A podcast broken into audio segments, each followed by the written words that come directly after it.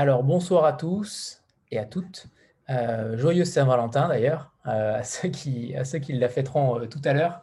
merci d'être avec nous ce soir. On est donc avec Antoine Desjardins et, Julien Delorme.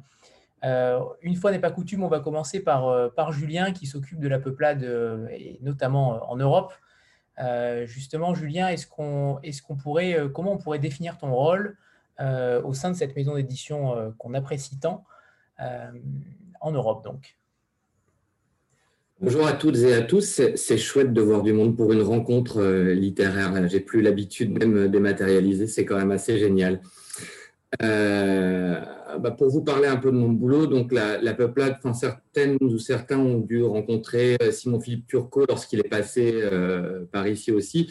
C'est une maison d'édition qui a une quinzaine d'années. Depuis trois ans, on, diffuse et on distribue les livres de la maison d'édition directement en France. C'est-à-dire qu'auparavant, les livres étaient cédés, les droits des livres étaient cédés à des éditeurs français qui euh, les défendaient ou pas, à vrai dire, et plutôt ou pas, euh, à quelques rares exceptions. Et euh, donc Simon-Philippe Turcot et Mylène Bouchard, qui ont créé la maison, se sont dit que c'était quand même vraiment dommage qu'il y avait un public pour les livres québécois de la peuplade en France et pas que québécois parce qu'on fait aussi des nordiques. Moi, en fait, je les ai rencontrés euh, complètement par hasard euh, à, l'époque où ils se posaient des questions, où ils commençaient à, réfléchir pour rentrer en France. Et on, a sympathisé, on est devenus amis. Et mon boulot, depuis une dizaine d'années, je m'étais créé un peu un boulot sur mesure euh, qui consistait à aller embêter les éditeurs que j'aimais bien pour euh, faire des choses avec eux, tout ce dont ils avaient besoin, euh, et principalement les aider à commercialiser leurs livres. Donc j'ai travaillé avec, je sais pas, 50, 60 maisons d'édition indépendantes, donc pas mal sont passées par ici, vous avez pu voir. Et en fait, mon boulot, c'est un peu un boulot de rêve que je me suis fait sur mesure, puisque en gros, c'est de lire des livres que j'aime et d'en parler aux gens. Donc majoritairement euh, les libraires pour les convaincre de lire nos textes et de pouvoir les défendre. Et c'est très important parce que comme on publie, comme Antoine, souvent des primo-romanciers, des premiers romans ou des auteurs inconnus, si les libraires ne vont pas lire les livres auparavant, ils ont énormément de difficultés à les défendre. Donc moi, mon but, c'est de vraiment donner l'envie, euh, de la lecture. C'est le, le, gros de mon boulot, on va dire. Après, il y a une partie moins funky avec des tableurs Excel et euh, des comptes rendus euh, de vente que je dois analyser. Mais ça reste quand même à 60-70% de mon temps de travail, ça reste de motiver les gens à lire les livres de, de la peuplade. Voilà. Alors, par rapport au, manuscrit euh, que tu as dû recevoir il y a déjà euh, quelques, mois, comment l'as-tu euh, comment l'as-tu reçu quand tu as reçu un 10 des feux?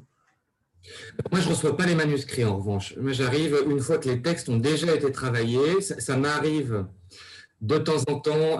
on peut aider sur Excel. je, je, prends votre adresse mail. Euh, de, temps en temps, je, reçois les ouvrages en avance euh, pour euh, avis consultatif. Mais moi, 99% du temps, c'est les ouvrages finis que j'ai que je reçois. Et après, comment j'ai reçu un 10 des feux ben, Moi, je me suis pris une grosse claque dans la gueule quand même. ça a été vraiment un choc de lecteur. bon, alors après, il y, a un problème là. On est là, moi je suis directeur commercial, c'est mon, titre un peu ronflant pour la maison d'édition, donc naturellement euh, tous les livres de ma maison d'édition sont formidables et magnifiques. Et je ne devrais pas dire que j'ai des préférés, mais parfois le lecteur en moi se réveille derrière le directeur commercial et dit hum, là quand même, tu as lu un truc euh, qui, qui, change, qui change des choses. Ça m'est arrivé un paquet de fois avec la peuplade. Et l'indice des feux, c'est vraiment ma dernière grosse claque en tant que lecteur aussi, et notamment par rapport à la première nouvelle qui ouvre le le, texte, euh, qui n'était pas la première au début. Euh, ça, c'est un peu de ma faute si c'est la première. Euh, et, je me suis je me suis mis à pleurer, pleurer, pleurer après cette nouvelle.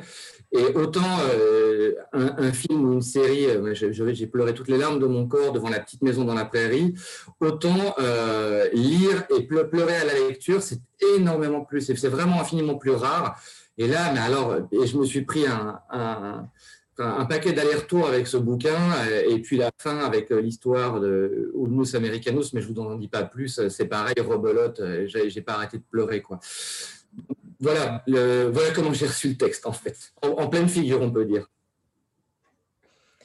Alors, Antoine, euh, quant à vous, on aimerait en savoir euh, davantage. C'est votre premier roman, euh, mais justement, vous êtes également enseignant. comment l'écriture est venue à vous et pourquoi ce premier livre? Parce que ce n'est pas un roman, on est d'accord que ce sont sept, sept, sept, sept, nouvelles, on pourrait dire ça, même si elles sont à mon sens, bien plus étoffé que parfois certaines nouvelles. Mais en tout cas, euh, c'est plutôt particulier de commencer par ça. Donc pourquoi, pourquoi ce, livre-là est venu à vous? Est-ce que ça a été un appel euh, citoyen? Est-ce que ça a été euh, un appel d'homme Comment ce texte est venu à vous? Ben, En fait, ce texte est venu à moi après mes études. D'abord, est-ce que vous m'entendez bien quand je parle? Parfaitement. Oui, OK.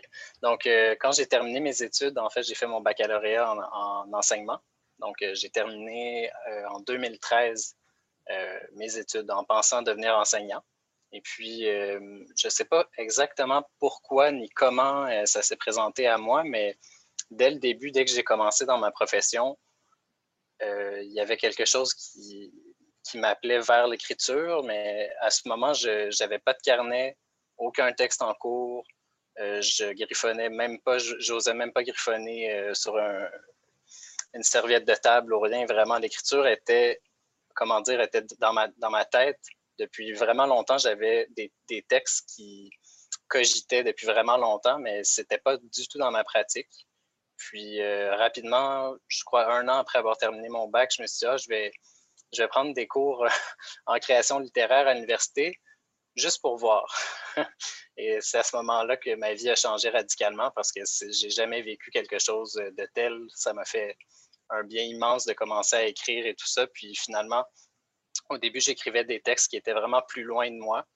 Et plus ça allait, plus je me rapprochais de, sujets et de, préoccupations beaucoup plus personnelles, ce qui était assez difficile. Et donc, c'est là que, que le projet d'Indice des Feux est né. Indice des Feux qui, euh, ça s'appelait pas comme ça au début. Euh, j'avais absolument aucune idée combien de textes allait le constituer, euh, si ça allait être un roman ou un recueil de nouvelles. C'était simplement, comme vous disiez, un appel, un besoin de, nommer un malaise qui était latent, qui m'habitait constamment, celui d'avoir l'impression d'habiter un, drôle de monde où, tout s'effondre dans une relative indifférence, où on a une conscience absolument forte de la fin ou de, disons, d'un, l'aboutissement d'un certain modèle, euh, d'un certain monde qu'on habite et qu'on n'habite plus vraiment à la fois. Et donc, c'est ça, c'est, né d'une préoccupation, mais d'une, question sincère aussi. Je pense qu'on le ressent dans ce, dans ce livre, que j'avais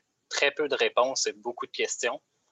Euh, puis c'est ce que je trouve intéressant, en fait, c'est que moi-même, en, écrivant les textes, je savais absolument pas où ça allait aboutir, si ce n'est là où le, geste d'écrire me menait. Et, c'est comme ça que, ce livre est tranquillement et sur de nombreuses années a fini par aboutir euh, comme ça sous un recueil de nouvelles. Au début, je croyais écrire un roman, mais c'était beaucoup trop. Euh, ma tête était beaucoup trop remplie. On dirait qu'il y avait tellement d'éléments euh, à faire entrer dans le même livre que c'était impossible d'emprunter le, le, format du roman pour, placer tout ça ensemble. Je trouve que ce qui est bien dans, dans ce livre, c'est que c'est un seul projet. Ça a toujours été un seul projet. Donc, dans le mot recueil de nouvelles, des fois, j'ai l'impression que ça, ça sous-entend qu'on a ici et là rassemblé des textes qui auraient été écrits. Bon, à divers moments, on a mis tout ça, et puis, mais pas du tout. Indice des feux, c'était un projet qui, au fil de l'écriture, s'est révélé être un recueil de nouvelles et non pas un roman. Et donc, je pense que c'est ça qui fait qu'il y a vraiment une unité dans la manière d'écrire, dans la sensibilité et, dans le thème, qui fait que c'est un seul livre, mais qui, comme vous, comme vous le disiez très bien, des fois semble être un roman, euh, semble être un recueil de nouvelles, on ne sait plus. Ben, dans le fond, ça ne m'a jamais intéressé d'avoir un, livre facile à étiqueter. J'avais juste envie d'écrire ce projet-là qui finalement s'est interprété de cette façon. Alors oui, c'est exactement ça, et, c'est vrai qu'on le sent dans l'écriture. On sent que euh, il y, a une continuité dans le. Vous avez tout à fait raison. C'est vrai que souvent des recueils de nouvelles, on sent que les nouvelles sont faites un petit peu par-ci, par-là, mais sans jamais forcément de cohérence. Là, c'est évident que la cohérence est liée, et notamment parce que vous partez d'un postulat à chaque fois, d'un postulat humain, avec une situation, avec une situation plutôt commune parfois, mais comme un prétexte en réalité. C'est-à-dire que c'est l'humain qui est le prétexte pour parler d'écologie. Et ça, c'est extrêmement subtil d'avoir fait ça, parce que véritablement, euh, si vous aviez parlé d'écologie euh, uniquement, euh, peut-être que ça n'aurait pas eu le même impact. Et là, c'est le fait que ce soit humanisé qui permet d'avoir cette, cette, cette, cette, éclatance. véritablement, le texte, il est flamboyant et le titre porte évidemment bien son nom. Donc c'est ça qui est intéressant, c'est véritablement le fait d'avoir pris comme prétexte l'humain euh, pour ensuite décliner euh, par rapport à l'écologie. J'imagine que ça, c'est évidemment volontaire. Oui, c'était volontaire, mais ce, qui est, ce que je crois qui est intéressant, en fait, c'est qu'à aucun moment, je me suis dit, je vais prendre l'être humain comme un prétexte pour parler d'écologie. Pour moi, ça va ensemble. En fait, ça a toujours été ensemble. Je ne vois pas comment l'un pourrait aller sans l'autre. Puis je vois pas non plus pourquoi on parle constamment d'écologie comme si on n'était pas directement impliqué là-dedans ou comme si notre vie, comme si la vie humaine n'était pas fondamentalement euh, une sorte d'écologie en elle-même. Donc pour moi, c'est indissociable en fait. mais c'est sûr que c'est un c'était volontaire de toujours passer à, travers le spectre de l'expérience humaine pour voir un peu comment ça nous, ça nous travaille, comment ça nous constitue, comment ça transforme notre regard, comment ça transforme notre expérience humaine. C'est pour ça que dans chacune des nouvelles, il y a des expériences humaines universelles qui sont explorées, que ce soit le fait de la venue de l'enfant, euh, le déménagement, le divorce, euh, l'errance, la perte de sens, euh, tout ça donc s'interprète d'une façon très humaine, comme vous le disiez, mais, mais c'est ça, j'ai un peu de difficulté avec le mot prétexte, au sens où je pense que la plupart des, des textes, finalement, parle beaucoup plus de, des, êtres humains qu'il ne parle d'écologie, même si le fil qui relie tout ça, c'est évidemment l'écologie. Mais on s'attarde beaucoup plus à l'expérience humaine et à la façon dont il y a comme un dialogue qui est souvent euh, silencieux ou euh, inconscient entre ce, ce, dont on est témoin et ce que l'on sait et la façon dont ça vient tranquillement perler dans nos vies, dans notre perception, dans notre façon d'habiter le monde, dans nos relations avec les autres, euh, tout ça. Donc, c'est ça, c'est moins un prétexte que je pense une... Pour moi, c'est vraiment indissociable. Quand, je, quand j'observe le monde, ça va ensemble, tout simplement. C'est un, prisme. Ouais. plus un prisme. Alors, Julien, tu n'as pas besoin de lever la main, bien sûr, tu interviens quand tu veux. Hein. D'accord.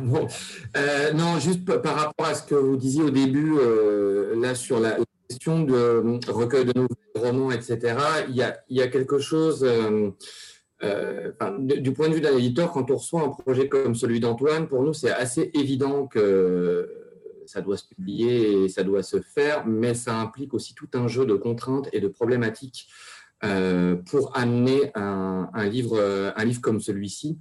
Et en fait, le, truc, c'est qu'effectivement, recueil de nouvelles, pour moi, c'est assez, c'est assez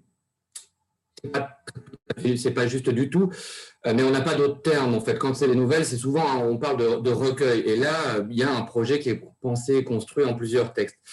Et en fait, le problème, c'est que euh, on a beaucoup cette idée préconçue en France que la nouvelle, ça va pas fonctionner de toute façon. Et du coup, on a énormément, énormément de mal à imposer les livres comme celui d'Antoine euh, en librairie.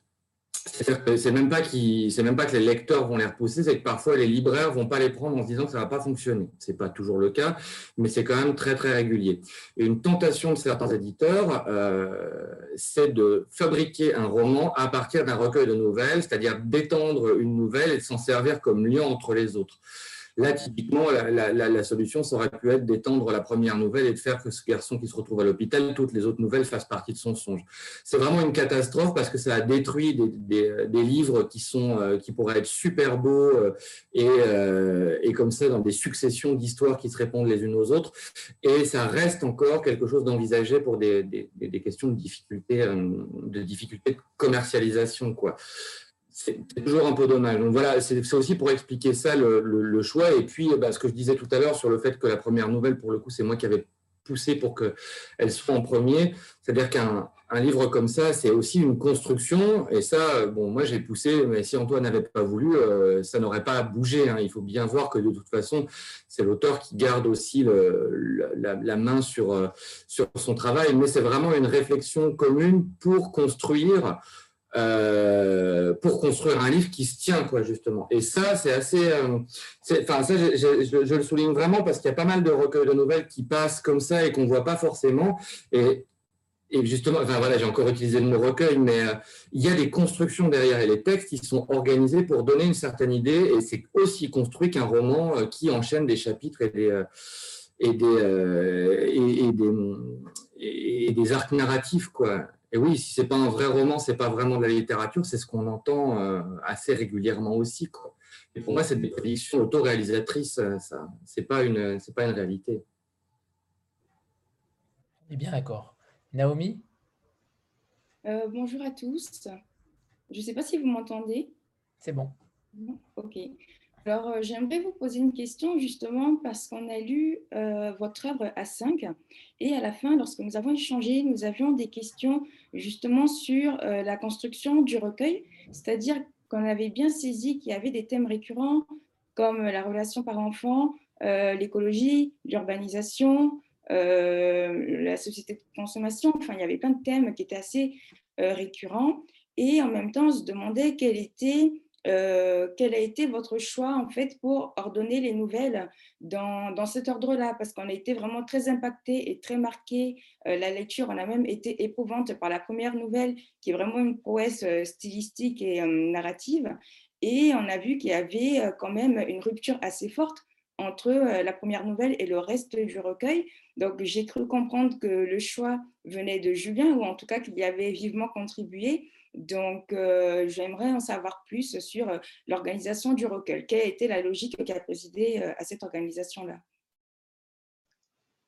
Julien, est-ce que tu veux, m'aider à répondre un peu? Parce que je pense que ça, c'est bien, en fait, c'est parce que très honnêtement, Julien et les éditeurs et éditrices de La Peuplade m'ont beaucoup aidé à ce niveau.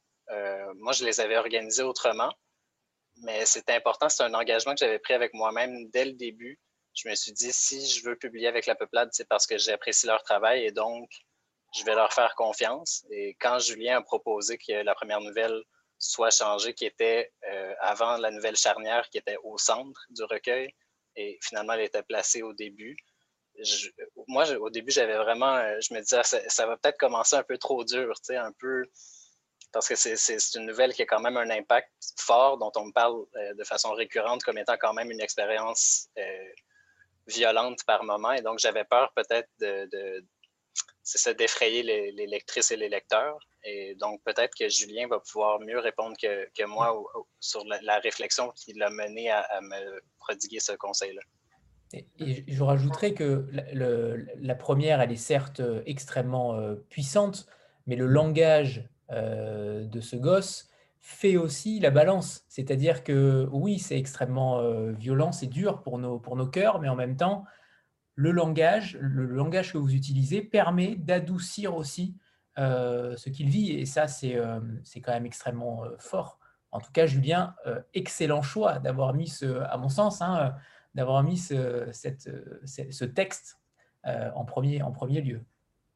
Ah, c'est qui tout double et en fait ça illustre bien une partie du travail de l'éditeur qu'on ne voit pas, euh, dont on n'a pas forcément l'idée, mais un éditeur c'est à la fois euh, un acteur culturel qui va euh, proposer des livres et accompagner un auteur et essayer de lui trouver un lectorat, mais c'est aussi une entreprise commerciale. Et là, c'est là où moi je dois jouer un rôle aussi, non pas seulement en tant que lecteur, le rôle de lecteur je peux le retrouver après dans le partage, mais en amont du livre, il y a tout ce qu'on appelle la stratégie et comment on va le défendre en fait.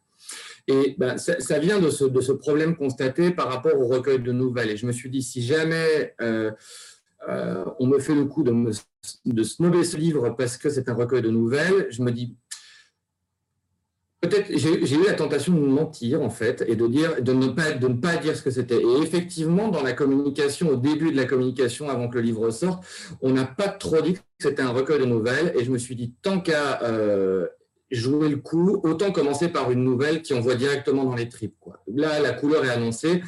Et après, les gens peuvent se prononcer euh, dessus. Les lecteurs, euh, vous, Instagrammeurs, quand vous recevez un livre en avance, ou les libraires. Le truc, c'est que on peut aimer ou pas aimer euh, un livre, euh, ça c'est libre, à chacun et, et euh, c'est pas du tout dans la politique de la maison. là, j'avais vu passer une discussion il y a quelques semaines sur des éditeurs qui menacent des Instagrammeurs sur les chroniques négatives. La chronique négative, c'est quelque chose qui doit arriver, mais au moins que ça se fasse en connaissance de cause. Et si le recueil de nouvelles doit bloquer, ben, autant que le premier texte envoie du lourd et annonce tout de suite la couleur. Et euh, il y a vraiment, euh, sur cette texte, pour moi, il y a vraiment trois textes qui sont des jalons importants. C'est la, première nouvelle, la dernière nouvelle et Feu doux, l'histoire des deux frères. Euh, et l'idée, c'était vraiment qu'il y, ait comme un fil, quoi. Et, et, ça me semblait, enfin voilà, on, a, on a échangé et ça me semblait un bon fil. Alors, l'avantage, c'est que quand ça prend, ça prend très très fort grâce à cette nouvelle, mais j'ai quand même eu des cas de gens qui n'ont pas accroché parce que trop dur ou parce que aussi écrit de manière trop québécoise. Alors ça, il faut le savoir aussi. On a encore une partie du lectorat et des libraires euh, qui nous disent que euh, si nos livres étaient écrits en bon français, ce serait mieux. Voilà. Donc comme ça, on annonce tout de suite la couleur par rapport au bon français dans le livre, au bon français d'Antoine. Sérieusement. C'est ce qui fait le charme du livre. Pourtant, même si la première nouvelle est écrite euh, en effet euh, avec beaucoup de termes québécois et notamment euh, cette, expression que j'adore, une couple de, une couple de fois, une couple, j'adore cette expression. Bref, c'est typiquement québécois et poétique. mais, mais après, ça, s'atténue un petit peu. C'est-à-dire que c'est peut-être plus crescendo je trouve que le langage québécois s'atténue un petit peu avec le, recueil de nouvelles. Alors d'ailleurs, par rapport à ça, euh, Julien et, Antoine, euh, est-ce que vous pourriez, euh, tout à l'heure, après, après quelques questions, expliquer, résumer les sept nouvelles tour à tour, l'un après l'autre, pour ceux qui ne l'auraient pas encore lu, en tout cas pas forcément les épiloguer trop longtemps parce qu'il y a beaucoup de choses qu'on ne dit pas, mais euh, faire une sorte de pitch sur les sept, euh, sur les sept textes. Je ne sais pas comment vous voulez vous dispatcher ça d'ailleurs. Euh, je ne sais pas. Est-ce qu'il n'y avait pas des, questions avant? Est-ce que vous voulez qu'on le fasse maintenant? Ouais, Non, non, pas maintenant. Il y a des questions avant. Delphine?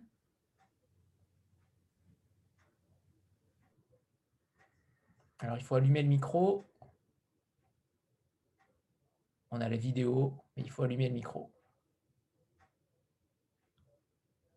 Ok, on passe à Martine alors. bonsoir à tous, bonsoir Julien et bonsoir Antoine. Peut-être plutôt bonjour Antoine d'ailleurs, j'ai l'impression. Euh, j'avais deux petites questions. Euh, tout à l'heure, euh, vous avez dit que le titre au départ de votre livre n'était pas Indice des feux, donc je voulais savoir comment vous aviez et pourquoi vous aviez changé de titre et comment vous aviez trouvé Indice des feux. Et puis ma deuxième petite question portait sur les nouvelles, puisqu'elles sont toutes raconter à la première personne du singulier. Donc, je voulais que vous nous expliquiez ce choix. Est-ce que euh, que c'était pour vous une manière aussi de, euh, de nous montrer, de souligner l'unité de, toutes les nouvelles? Oui, donc euh, d'abord, pour répondre à la question du titre, le, titre original, c'était Solastalgie, donc qui est un mot que j'adore, qui est un mot qui vient en fait de Glenn Albrecht, qui est un philosophe australien qui a inventé euh, ce terme pour parler euh, du sentiment d'avoir perdu son pays, donc la nostalgie, mais liée au sol, à l'endroit qu'on habite. Donc la nostalgie d'un endroit qu'on habite encore. Donc c'est très lié aux forces de développement sauvages qui sont vraiment très, très, très violentes au Canada comme en Australie. Des gens qui se retrouvent avec une mine à ciel ouvert en arrière de chez eux, là où il y avait des forêts, euh, des champs euh, et tout ça, et donc qui voient le, pays qu'ils habitent être défiguré de façon permanente. Donc, euh, c'était à, la base le titre qui finalement a dû changer pour une raison bien simple, c'est que finalement, on s'est rendu compte qu'il y avait un recueil de poésie québécois qui avait emprunté ce titre un an et demi, presque deux ans plus tôt. Puis, ce qui est génial de tout ça, c'est que en fin de compte, Indice des feux est un titre qui, à mon avis, est beaucoup plus évocateur et beaucoup plus proche de, de, la structure aussi du livre. Indice des feux, les, feux au pluriel. Euh, et puis le fait aussi que ce soit une, métaphore, euh, peut-être que c'est moins fréquent ou moins connu en France, mais au Québec, on a beaucoup de parcs nationaux euh, de camping dans des grands espaces nordiques où on a l'indice des feux qui est une sorte de baromètre de dangerosité de faire prendre la forêt en feu en faisant un, feu en plein air. Donc, euh, c'est simplement ça. C'est un indice qui sert à indiquer à quel point il y a des risques de créer un feu de forêt. Et donc, je trouvais que c'était intéressant comme métaphore. Ce titre, c'est Mylène Bouchard qui euh, me l'a présenté en premier moi, au, début, j'étais complètement. je disais non, pas du tout, vraiment dans le refus. Après des années à porter un autre titre. Et non, finalement, ça a fait son chemin. Puis je trouvais que ça. Il y avait vraiment quelque chose qui résonnait avec le concept et tout. Euh, puis pour la seconde partie de votre question, qui était liée euh, à la prise en charge de la narration par la première personne, euh, j'oserais dire que ça s'est fait pratiquement par hasard. Au sens où j'ai écrit aussi des nouvelles qui ne figurent pas dans le recueil et étrangement, celles qui n'étaient pas portées par la première personne, qui étaient à la troisième personne en particulier, euh, elles fonctionnaient moins. Ça créait une sorte de distance qui, je trouvais, favorisait moins l'expérience esthétique qu'on essaie de créer dans ces textes, qui est quand même très proche du corps, très proche de l'expérience, euh, où je pense que la première personne permet une association presque directe ou en tout cas des fois une prise de parole qui est très brute. Euh, la première nouvelle en particulier, je n'aurais jamais pu l'écrire à, une autre personne. C'était de toute manière, dès que j'ai commencé à réfléchir ce texte, c'est rare, honnêtement, que je peux dire ça, mais ça, c'est une, voix qui ne m'appartient pas du tout, mais qui est très claire pour moi. je pourrais pratiquement mettre un interrupteur et, j'entends ce, petit garçon qui me parle, puis qui a vraiment une vivacité, euh, une, force de dénonciation qui n'est pas la mienne, mais qui est beaucoup plus euh, habitée, je pense. Le, fait que ça vienne immédiatement avec le souffle, avec le corps. Euh, et puis, c'est ça, ce sujet, je trouvais, appelait ce genre de paroles parce que c'est ça que c'est ce que j'ai déjà répondu à une question similaire, c'est que devant la mort, devant un moment où on, se sait arriver au bout, injustement trop tôt, ben, on n'a pas le temps de, commencer à conjuguer au passé simple, d'utiliser de, grandes structures narratives et puis de, se faire une grande construction. C'est l'urgence de dire, c'est l'urgence de nommer, c'est la parole qui, est poussé à l'extrémité dans l'urgence. Et donc, je trouvais que c'est ce qui correspondait le mieux euh, à cette nouvelle en particulier, mais aussi aux autres. C'est ça. Je, trouvais que ça créait une expérience esthétique différente et, plus, plus proche de, ce que je cherchais à faire, plus proche de, l'expérience humaine. Voilà. Delphine? Non, on t'entend toujours pas. Mais on y croit, on y croit. Il nous reste encore quelques temps, euh, on, va, on va y arriver. Allez, on, repassera à toi tout à l'heure. Euh, Nicole? Bonsoir. Euh, bah, d'abord, je voudrais vous dire toute mon admiration parce que je pense que j'ai dû être une des premières à, à lire Indice des Feux pendant, pendant qu'on était en train de faire la sélection pour les 68 premières fois. Euh, voilà, donc moi, j'ai tout de suite euh, appelé les, copines en disant euh, il faut vraiment le lire là tout de suite, c'est génial. Donc, bon, ce premier texte m'a mise complètement KO. Heureusement qu'il y avait ensuite des baleines pour aller me repêcher au fond de mon lac de pleurs. Et, effectivement, j'ai pleuré à la fin. Mais, bon, c'est peut-être les hormones, hein, c'est peut-être pas vous, mais en tout cas, ça, fonctionne. Non, ma question, c'était j'ai beaucoup euh, repensé en lisant euh, vos histoires à ce que disait euh, Richard Powers quand il a publié L'arbre monde, où il expliquait qu'en fait, on avait beau asséner des, chiffres et des graphiques pour alerter le monde sur, ben, sur les conséquences de, de, ce qui se passait pour l'environnement. finalement, on n'y arriverait peut-être jamais. le seul moyen, c'était de raconter des histoires de raconter la bonne histoire qui allait permettre de se, projeter et peut-être de, comprendre un peu ce qui se passait. J'ai eu l'impression que vous, vous en aviez pas écrit une seule, mais sept. Est-ce que pour vous, vous donnez, un poids à la littérature pour, essayer de peser sur tout ça? Oui, assurément. Euh, moi, j'ai foi en la littérature, j'ai foi euh, en la capacité de l'écriture de, disons, de compléter ce, qui doit être fait pour que les êtres humains prennent conscience de, l'urgence de la situation.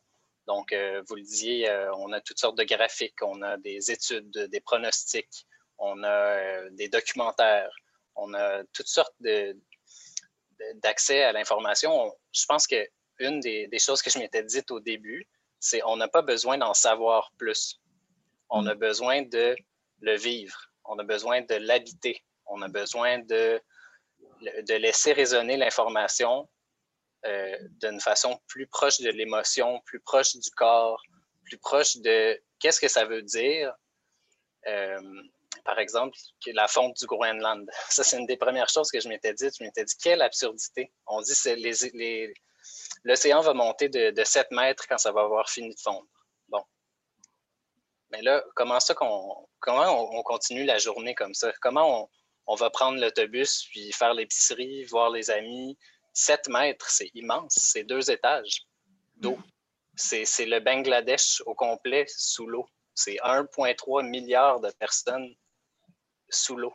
Donc, c'est pas, on n'est plus dans le, le, factuel sympathique. Donc, j'avais vraiment envie de, d'amener les faits sur le terrain de la fiction, non pas pour justement aller trop dans l'imaginaire ou créer quelque chose de trop loin de la réalité, mais plus pour soudainement le, faire transférer dans la chair, dans l'expérience, dans euh, une, réelle prise de conscience de ce que ça représente, euh, tous ces, feux, finalement, euh, on parle d'indices des feux au pluriel, mais donc tous ces petits signes qu'on pourrait, que certains qualifient d'apocalyptique. Moi, ça me fait rire parce que l'apocalypse, j'y crois pas plus qu'à autre chose, mais tous ces petits symboles qui s'accumulent, donc les oiseaux qu'on voit moins qu'avant, euh, les baleines qui se font frapper par des paquebots, les coyotes qui surgissent dans les poubelles pour éventrer des rats, mm. euh, toutes des choses qui existent vraiment, qui semblent être fictives, mais qui sont on ne peut plus réelles et qui, je crois, grâce à la force de la fiction, sans laquelle, si je ne croyais pas à la force de la fiction, je n'écrirais pas. J'ai vraiment d'autres choses à faire de ma vie. J'irais planter des arbres ou euh, j'irais faire des gestes concrets. Mais moi, je pense qu'on sous-estime la portée euh, très concrète et très forte que la littérature peut avoir de par l'expérience euh, qu'elle donne aux lecteurs par procuration. Donc, moi, c'est une chose dont je suis convaincu parce que comme lecteur, je le vis. Et beaucoup de lectrices et de lecteurs m'ont parlé d'autres choses, pas par rapport à mon livre, par rapport à la littérature en général. Et donc, pour moi, c'est quelque chose qui est euh, tout, simplement incontestable, puis dont j'ai essayé de, de m'armer, en fait, pour, pour amener ce livre comme vraiment comme un choc, comme un, quelque chose de, de, puissant qui ne soit pas vraiment dans la décoration, qui soit vraiment dans une plongée, un, un coup de poignard ou quelque chose d'assez fort, violent par moment, drôle par moment, mais qui soit vraiment habité. Voilà. Ben, c'est réussi. Delphine, as-tu récupéré ton micro? C'est bon. Alors, je ne sais pas, est-ce que vous m'entendez? C'est bon, c'est bon. Ah, génial. Bonjour. J'ai changé, je suis passée sur mon téléphone. Euh, alors, bah, du coup, bah, il y a beaucoup de choses qui ont été dites. Donc, d'abord, moi, je voudrais faire comme Nicole, euh, dire euh, toute l'admiration que j'ai pour, pour le texte qui a été écrit par Antoine. je suis d'autant plus à l'aise qu'en général, je ne suis pas une grande fan des nouvelles, justement. Et, d'ailleurs, je ne savais pas que c'était des nouvelles quand j'ai ouvert ce livre que j'ai reçu dans le cadre des 68. Et, et justement, enfin, la question de savoir comment vous avez construit, donc c'est une question qui vous a été posée, euh, comment vous avez posé l'ordre de ces nouvelles euh, me semblait euh, intéressante parce qu'effectivement, elle commence avec la mort, elle finit avec la mort, mais dite de manière très différente. la mort d'un adolescent d'abord, donc extrêmement violente, alors qu'à l'autre bout, c'est la mort d'un vieil homme, donc un phénomène quand même beaucoup plus naturel, mais entre les deux, il se passe beaucoup de choses. Et pour moi, oui, c'est alors effectivement, il y a un fil conducteur, mais je pense qu'un recueil de nouvelles n'a d'intérêt que s'il a un fil conducteur d'une manière générale.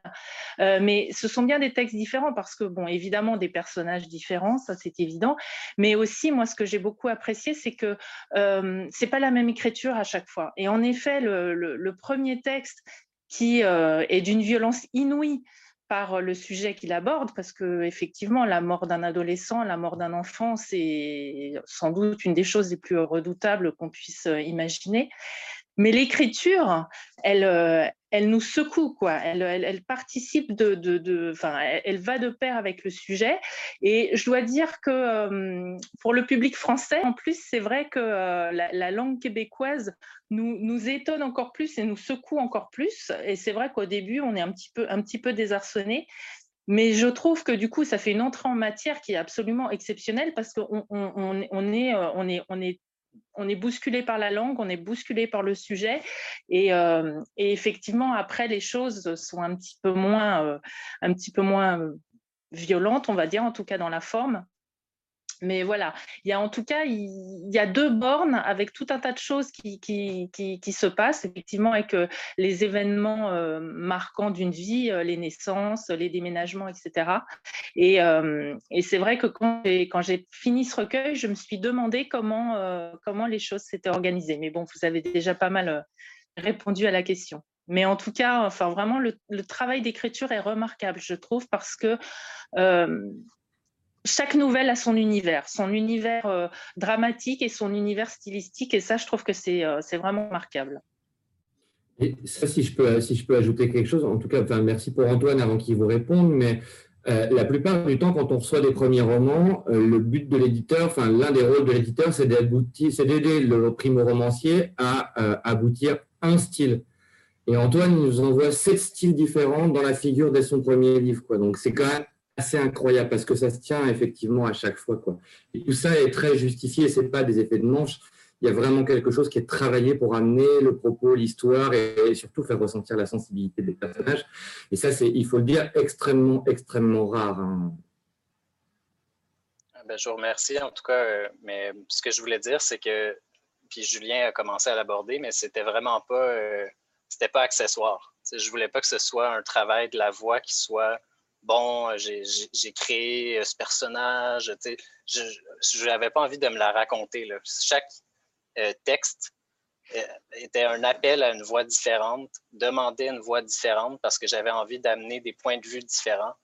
on pourra en reparler un peu plus tard, mais il y, a, des regards très différents sur la société. Il y en a qui sont des regards enfantins, d'autres regards très cyniques. Euh, d'autres très blasés, euh, vraiment où on sent une sorte de distance par rapport, euh, par rapport à la vie, d'autres des personnes de droite qui ont un regard très conventionnel sur justement des personnes qui se comportent comme de vilains gauchistes. Et là, donc ça, créer un, créer un dialogue, je trouvais donner une dimension intéressante au sujet.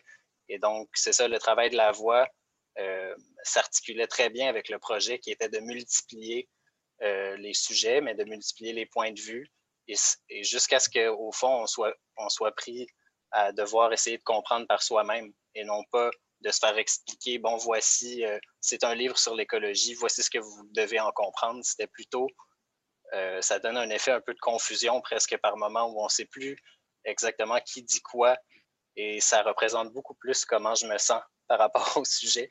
Donc, vaguement confus que, plein de certitudes et, euh, et, d'arrogance. Donc, euh, voilà. Anne? Bonsoir. Alors moi, malheureusement, j'ai pas lu votre livre parce que ça va vous faire rire, mais euh, enfin, ça va pas faire rire Julien parce qu'il n'était pas disponible dans ma librairie. Et là où ça vous va vous faire rire, c'est que je l'ai commandé et que comme il y a ça de neige en France, voilà, tout est en retard. Donc euh, voilà. Euh, non, je voulais. Vous avez dit que vous vouliez, euh, que vous aviez envie d'être publié à la Peuplade, et je voulais savoir pourquoi. Et également, je ne sais pas si la sortie du, livre en France et au Canada est différée, mais si, si le livre est sorti plutôt au Canada, quel est quel est l'accueil aujourd'hui? Euh, ben, d'abord, je pense que c'est un bon accueil euh, au Québec. Ça va très bien. On a vraiment une super réception, euh, bien au-delà de mes attentes. je suis hyper, hyper content. ça a beaucoup, beaucoup circulé dans la presse. à la radio, tout ça. Donc, c'est génial. Et puis, pour le choix de la peuplade, ben, c'est pas compliqué. C'est ma maison d'édition préférée. D'abord pour le catalogue québécois, mm. mais aussi pour le catalogue nordique, que je trouve extrêmement intéressant. Je sais que Julien a beaucoup à voir là-dedans. Donc, euh, Tove Jansson, euh, Gerdir Eliasson euh, et autres.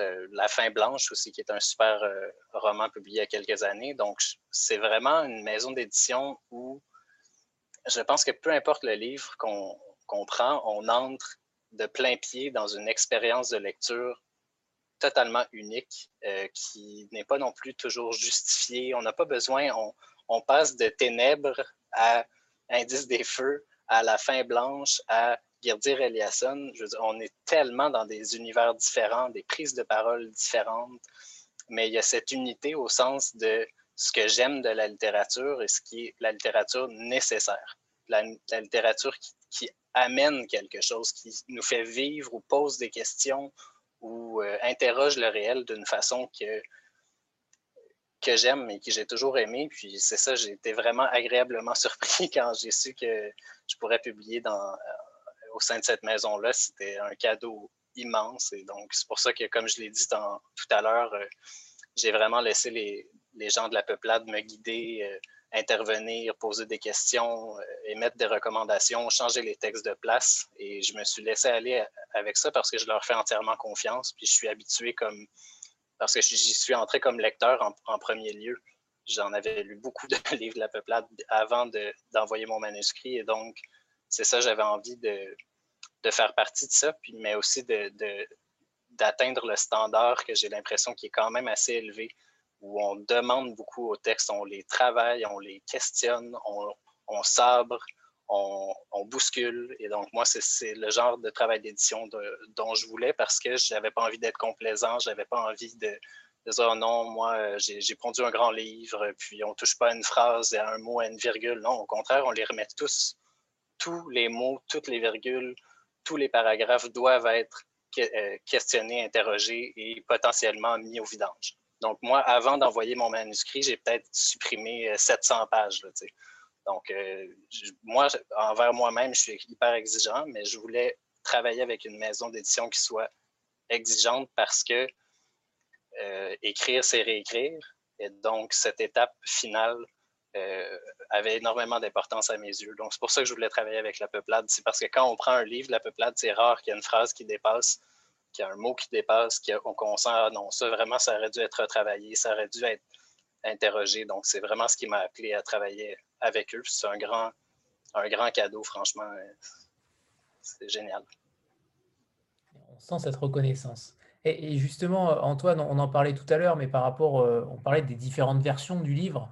Euh, tout à l'heure, vous me disiez que c'était certes un premier livre, mais qu'au final, pour vous, euh, il y avait des dizaines et des dizaines de livres qui avaient déjà été écrits par vous, mais sous une autre forme. justement, par rapport à ça, comment vous, expliquez cette, euh, multiplicité de textes que vous avez écrits et que finalement c'est indice des feux. Euh, vous parliez tout à l'heure de perfection, vous vouliez absolument que le texte soit euh, remodelé et qu'il soit le plus parfait possible. Ben, ce que je voulais dire par rapport aux nombreux livres qui n'existeront jamais, c'est toutes les versions d'indice des feux que j'ai décidé de mettre à leur place, en fait, que j'ai mis dans la corbeille de mon ordinateur. Je les ai pris, je les ai déposés dans la corbeille et ça à répétition jusqu'à ce que ce qui reste euh, soit au niveau que j'avais envie de, lire. Je me dis, je ne peux pas donner à lire à des gens qui prennent le temps, qui prennent euh, la peine de lire mon livre. Je ne vais pas leur servir une première version que j'ai fait, bon, euh, un week-end ici et là, bon, je me suis amusé, j'ai fait un livre et puis voilà. je trouve qu'il y aurait quelque chose de.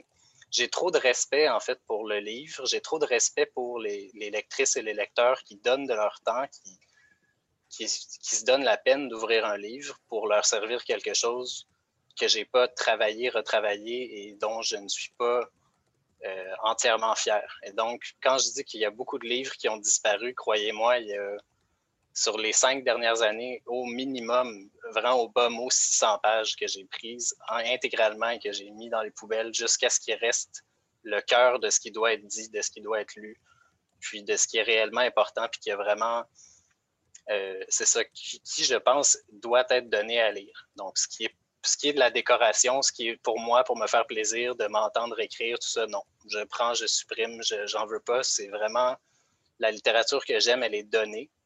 Et donc, si on fait cadeau de quelque chose, si on offre quelque chose aux gens, il ben, faut s'assurer que ça, ça a de la qualité, que ça a du sens, que ça vienne du cœur, puis qu'on sache pourquoi on le donne à lire. Donc, ça, c'était hyper important pour moi. Donc, c'est moins une multiplicité de livres qui ne verront jamais le jour que toutes les, les couches que j'ai dû enlever à Indice des Feux pour arriver à Indice des Feux. Donc, beaucoup, beaucoup de mots inutiles, beaucoup de pages inutiles, beaucoup de...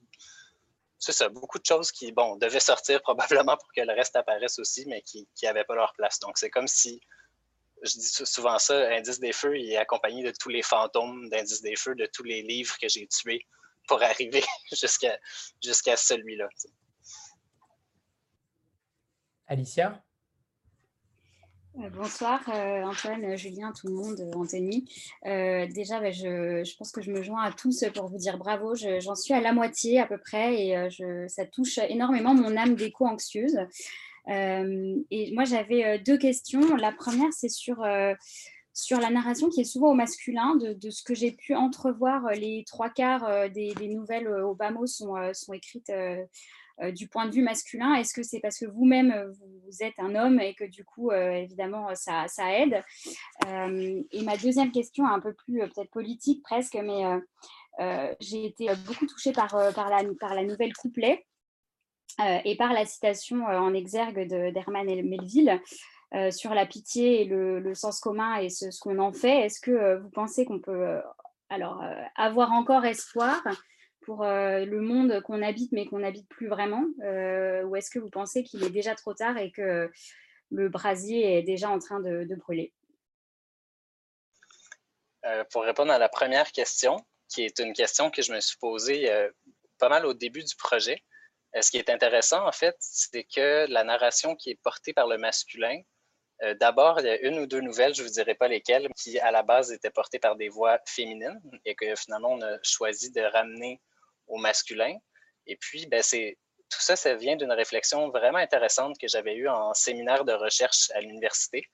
Euh, j'étais à l'Université du Québec à Montréal. J'ai côtoyé beaucoup d'autrices féministes. Et puis, je trouvais vraiment intéressant leur point de vue qui disait que à certains moments, je veux pas, euh, je généralise jamais, mais à certains moments, on sent quand un homme prend la parole à travers une voix de femme que non, il y a, un écart qu'on n'y croit pas vraiment, que c'est qu'on en vient à, créer des narrations qui sont presque désincarnées, euh, qui manquent de complexité, qui sont éloignées de l'expérience des femmes euh, du monde. Et donc, je me suis dit, si un jour je m'attaque à ce, à ce défi, parce que j'aurais bien aimé le faire, mais je pense que j'ai peut-être pas encore le niveau pour le faire au niveau où moi je veux le faire. Ce serait de créer un personnage féminin vraiment complexe, fort, habité, euh, qui, qui, demanderait vraiment une recherche large. Euh, dans Indice des Feux, la narration, pour la plupart, à l'exception de la première nouvelle, euh, est souvent un regard qui est porté vers l'extérieur, donc où on observe vers l'extérieur et donc ça créait des voix féminines qui, encore une fois, n'étaient pas bien habitées, euh, manquaient de complexité, manquaient d'honnêteté, je pense. Je, crois qu'il y aurait eu quelque chose d'un peu factice. Ça aurait été comme euh, de dire, ah oui, ben, il, y a, trois voix de femmes, il y a, quatre voix d'hommes, mais finalement, les voix de femmes sont, sont effacées ou sont pas réellement bien construites. Je trouvais que ça faisait pas honneur au projet. Puis ça, je le dois vraiment, euh, cette réflexion-là, aux autrices féminines que j'ai, côtoyées à l'université qui avaient soulevé ce point-là. Puis j'ai trouvé vraiment intéressant de dire non, euh, je pense qu'un auteur homme qui crée une voix de femme simplement pour décorer, euh, c'est pas pas honnête puis ça apporte rien. C'est pas de la vraie diversité non plus. Donc ça, je le trouvais intéressant. Puis merci de soulever la question. c'est, génial. La deuxième partie de la question, c'était par rapport à, je me souviens plus. Alors, c'était par rapport à, la citation de, de Ah oui, euh, oui c'est vrai. Oui, à propos de couplet. Donc, moi, c'est sûr que, euh, comment dire, si on, en écrivant ce livre-là, c'est comme si j'essayais de garder en moi-même vivant le très peu d'espoir que j'ai que les êtres humains euh, puissent passer au prochain niveau puissent que l'humanité puisse perdurer. En fait, il y a une grande partie de ma personne qui est, déçue, en fait, qui est quotidiennement déçue de voir comment on se comporte, comment on habite le monde, comment on, traite le, territoire, comment on traite les, animaux. Euh, l'espèce d'arrogance aussi. Euh, je, trouve que malheureusement, l'humanité a cette espèce de conviction de sa supériorité sur le monde animal et, et tout ça. Puis c'est en train de changer de, de plus en plus. On se fait de plus en plus remettre à notre place. Je trouve ça intéressant. Mais je garde espoir. Je, garde espoir parce que si j'avais pas en moi cette, cette, lumière ou en tout cas cette, cette conviction qu'il peut encore arriver quelque chose de bon, j'aurais pas pris tout ce temps pour écrire ce livre. au sens où, dans ma tête, si ça nous fait si mal de voir, parce que moi, je trouve ça drôle, hein, on dit les baleines. Bon, les baleines, les baleines, c'est comme quelque, c'est comme un symbole vraiment cliché de l'écologie, les baleines. On, sauvons les baleines, sauvons les pandas, sauvons les koalas. C'est comme l'espèce de, c'est pas le démoji de, l'écologie, qui est très cliché. Mais si ça nous dérange autant de voir une, une baleine échouer, ben c'est parce qu'il y a un lien qui existe quelque part. On peut peut-être pas l'expliquer, on peut peut-être difficilement le mettre en mots, mais il y a encore quelque chose qui nous dit il y a quelque chose d'odieux, il y a quelque chose de mal dans le fait de couper un arbre bicentenaire pour créer un vieux développement domiciliaire dégueulasse euh, fait à l'AutoCAD en petits carrés euh, bruns, ce qui est très canadien, très québécois, de faire des nouveaux euh, développements domiciliaires dégueulasses, vraiment mal planifiés, puis remblayer des lacs. Vraiment, on a droit au Québec, on peut remblayer des lacs, remblayer des étangs, c'est légal. En autant qu'on en crée d'autres euh, quelque part. Vous pouvez rembourser un milieu humide euh, après l'avoir remblayé. Donc, tout ça, euh, pour moi, c'est, on, le voit, dès qu'on, dès qu'on est en contact avec ça, on sait qu'il y a quelque chose de mal. On sait qu'il y a quelque chose d'immoral dans le fait de traiter la nature comme ça. Et donc, et donc, il y a quelque chose qui nous unit au territoire. Il y a quelque chose qui nous unit aux animaux, qu'on soit capable de le mettre en mots ou pas, qu'on soit détaché depuis longtemps ou non, qu'on habite les villes depuis 3, 4, 5, 6 générations, qu'on n'ait jamais été dans, en campagne, qu'on n'ait jamais vraiment été si près de la nature que ça, il y a quand même quelque chose chez les êtres humains qui résonne quand on, on est témoin de certaines choses. Et donc, moi, c'est de ça dont je, dont voudrais qu'on reparte, de cette relation-là qui, peu importe qu'on le veuille ou non, nous unit au, au, monde, nous unit à la nature, ben, tant que ça, ça va exister, il restera de l'espoir. Ce serait, ce serait ma réponse. Euh, Isabelle? Oui, alors bonsoir Antoine, bonsoir Julien, merci beaucoup pour cette rencontre, bonsoir à tout le monde. Alors moi je suis encore bouleversée parce que je viens juste de finir la, première. Euh, j'ai en fait, euh, je, je, suis passée hier euh, un peu par hasard en librairie, je trouve que j'avais un bon d'achat et je me suis dit, tiens, bah, si je trouve le livre de demain, je le prends. Et, donc, je l'ai trouvé. et je l'ai trouvé euh, sans rien demander à personne parce qu'en fait, la couverture, elle est aussi incroyable. C'est en fait, euh, et donc euh, voilà. Alors, moi, je voulais un peu que, vous me parliez de la, couverture. Mais alors, je ne savais pas que c'était des nouvelles en fait. Et mais il me semblait avoir vu passer euh, parmi les blogueurs qui sont là euh, que c'était le cas. Du coup, euh, j'ai démarré aussi la deuxième pour voir si. Donc, moi, je trouve ça incroyable, euh, effectivement, cette différence de style, de d'histoire. Enfin, voilà, c'est merveilleux. Je, je suis euh, que au tiers, mais je suis déjà complètement, euh, complètement bouleversée. En plus, avec tout ce que vous venez de dire, j'ai un peu du mal à trouver mes mots. Voilà, donc si vous pouvez juste nous, nous mettre nous, expliquer un peu la jeunesse de cette merveilleuse couverture euh, bon, ça, ce serait vraiment plus à Stéphane Poirier, euh, qui est l'artiste, l'illustrateur qui a fait cette magnifique chose, euh, de l'expliquer. Je ne sais pas si. Est-ce que toi, Julien, tu avais quelque chose à rajouter plus là-dessus? Moi, je la trouve magnifique. C'est une des plus belles choses que j'ai jamais vues, mais je ne peux pas prendre le crédit parce que ce n'est pas mon travail. Donc, ça, ce serait quand même malhonnête de ma part de prendre le crédit pour ça. Moi, je peux déjà vous dire comment ça se passe pour euh, comment on, choisit, on conçoit les couvertures à la peuplade déjà, parce que c'est un élément très très important de la maison d'édition. Euh, encore une fois, par rapport à ce que je vous disais tout à l'heure, on publie beaucoup beaucoup de primo-romanciers, de nouvelles voix et d'auteurs qui ne sont pas connus. Et il y a un adage qui, circule encore dans les milieux du livre disant qu'un bon texte trouvera sa place tout seul. Ben, c'est faux. Parce qu'avec 60 à 70 000 nouveautés qui sortent par an en librairie, un bon texte, euh, il y a très très peu de chances de, le découvrir euh, s'il n'y a pas quelque chose qui va guider le lecteur, euh, même de manière complètement, complètement intuitive. Quoi. Et la couverture, c'est hyper important pour ça. Donc la couverture, elle doit vraiment refléter quelque chose de très profond dans le livre. Et en même temps, elle doit être hyper attractive pour le lecteur, pour se dire ah tiens, je le vois sur une table, celui-ci, et il m'attire et je sais pas, je sais pas pourquoi.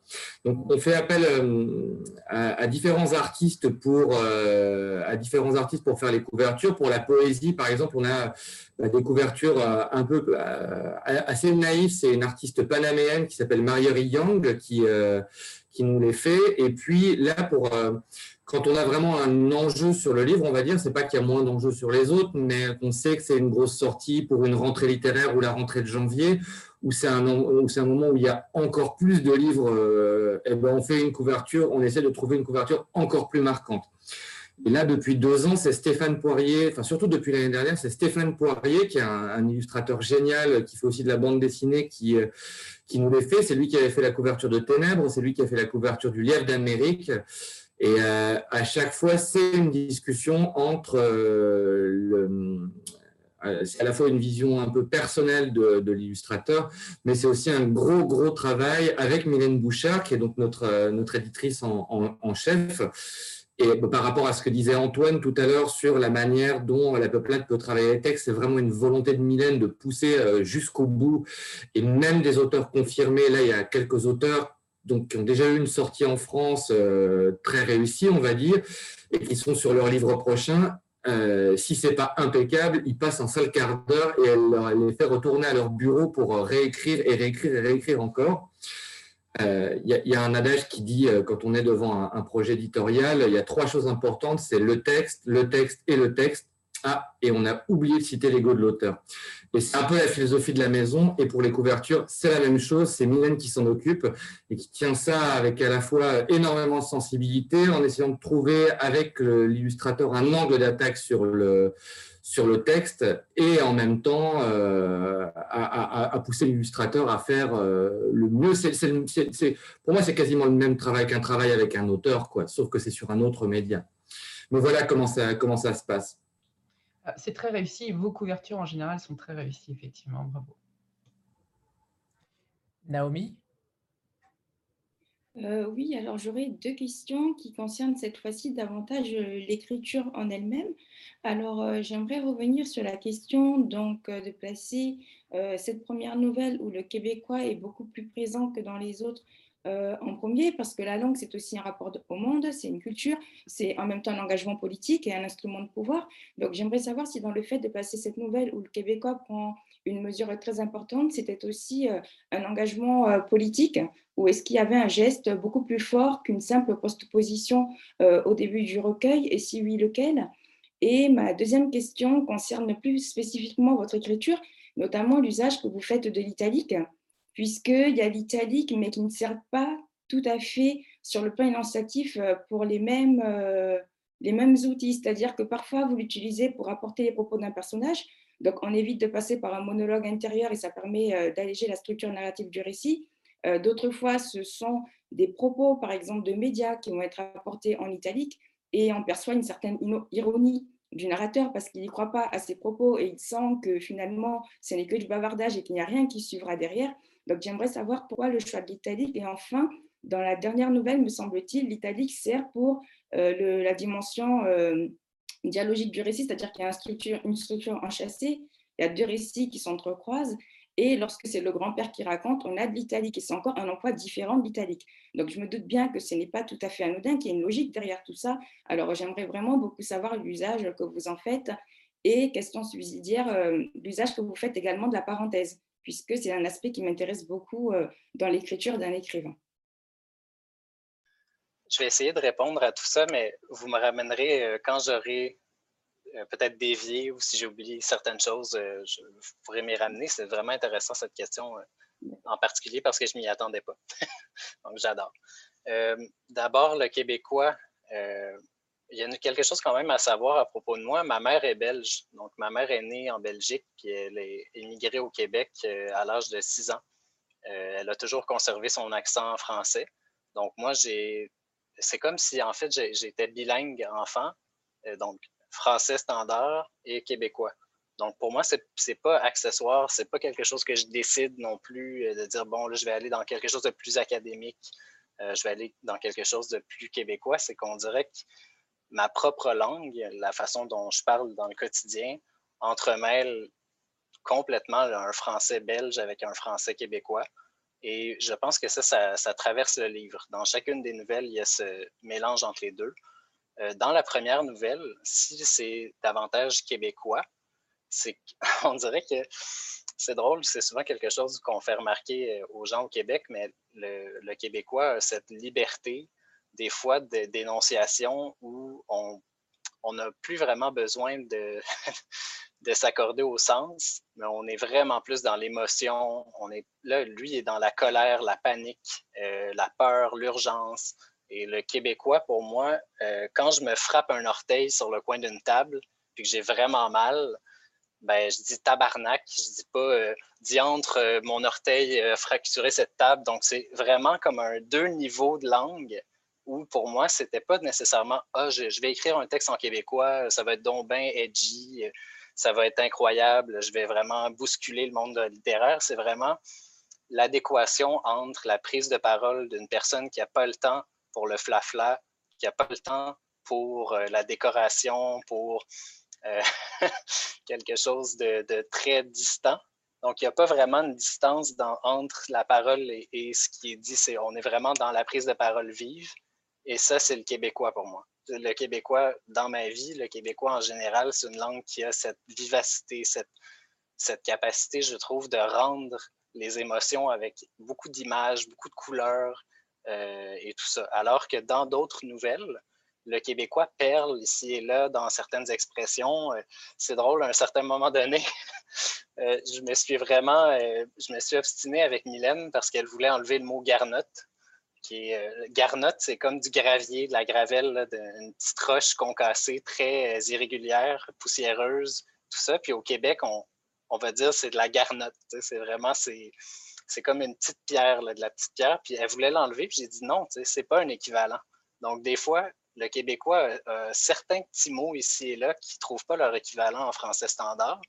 Et donc, il y a aussi ce, dialogue-là, je pense, dans certaines nouvelles où le français, disons, plus standard ou à un niveau plus international, mais tout d'un coup, on, a droit à POC d'hockey, euh, garnotte, euh, garrocher, euh, toutes sortes de mots qui, c'est ça, véhicule un, un, sens légèrement nuancé où j'avais pas envie de sacrifier cette partie-là de, ma langue, de la langue qui est la mienne, celle dans laquelle j'ai grandi. Tout ça pour l'italique, il y avait énormément de parties à ta question, mais je dois dire que l'italique a son rôle et a un rôle circonscrit différent dans chacune des nouvelles. Donc, des fois, c'est de créer un second niveau où euh, on a une narration et soudain, on a, on a accès à des réflexions intérieures. Euh, des fois, c'est pour souligner, euh, c'est très bien dit comment tu l'as formulé, de, souligner l'ironie de certaines phrases préconstruites, prémâchées, les, clichés qu'on entend constamment, des phrases qui ne sont pas des phrases du narrateur ou de la narratrice, mais qui seraient vraiment comme reprises dans le dialogue et dont on, on veut souligner le caractère un peu factice ou un peu, ben c'est ça, des fois c'est carrément de l'ironie. Des fois, c'est de, de, de, rompre le ton. De, et puis, je, pense aussi que ça permet des fois de fluidifier la narration. Euh, je, je, suis très familier avec les structures classiques de narration, mais des fois, ça m'emmerde. Et donc, je, le casse. Quand, quand, quand j'en ai plus envie, j'ai plus. Je, non, je, suis libre et je fais ce que je veux avec. Et donc, l'italique, des fois, me permet de faire surgir un peu de voix. Quand je trouve qu'on est trop, on est trop loin de la voix, souvent, l'italique me sert à faire surgir la voix en plein milieu d'une narration.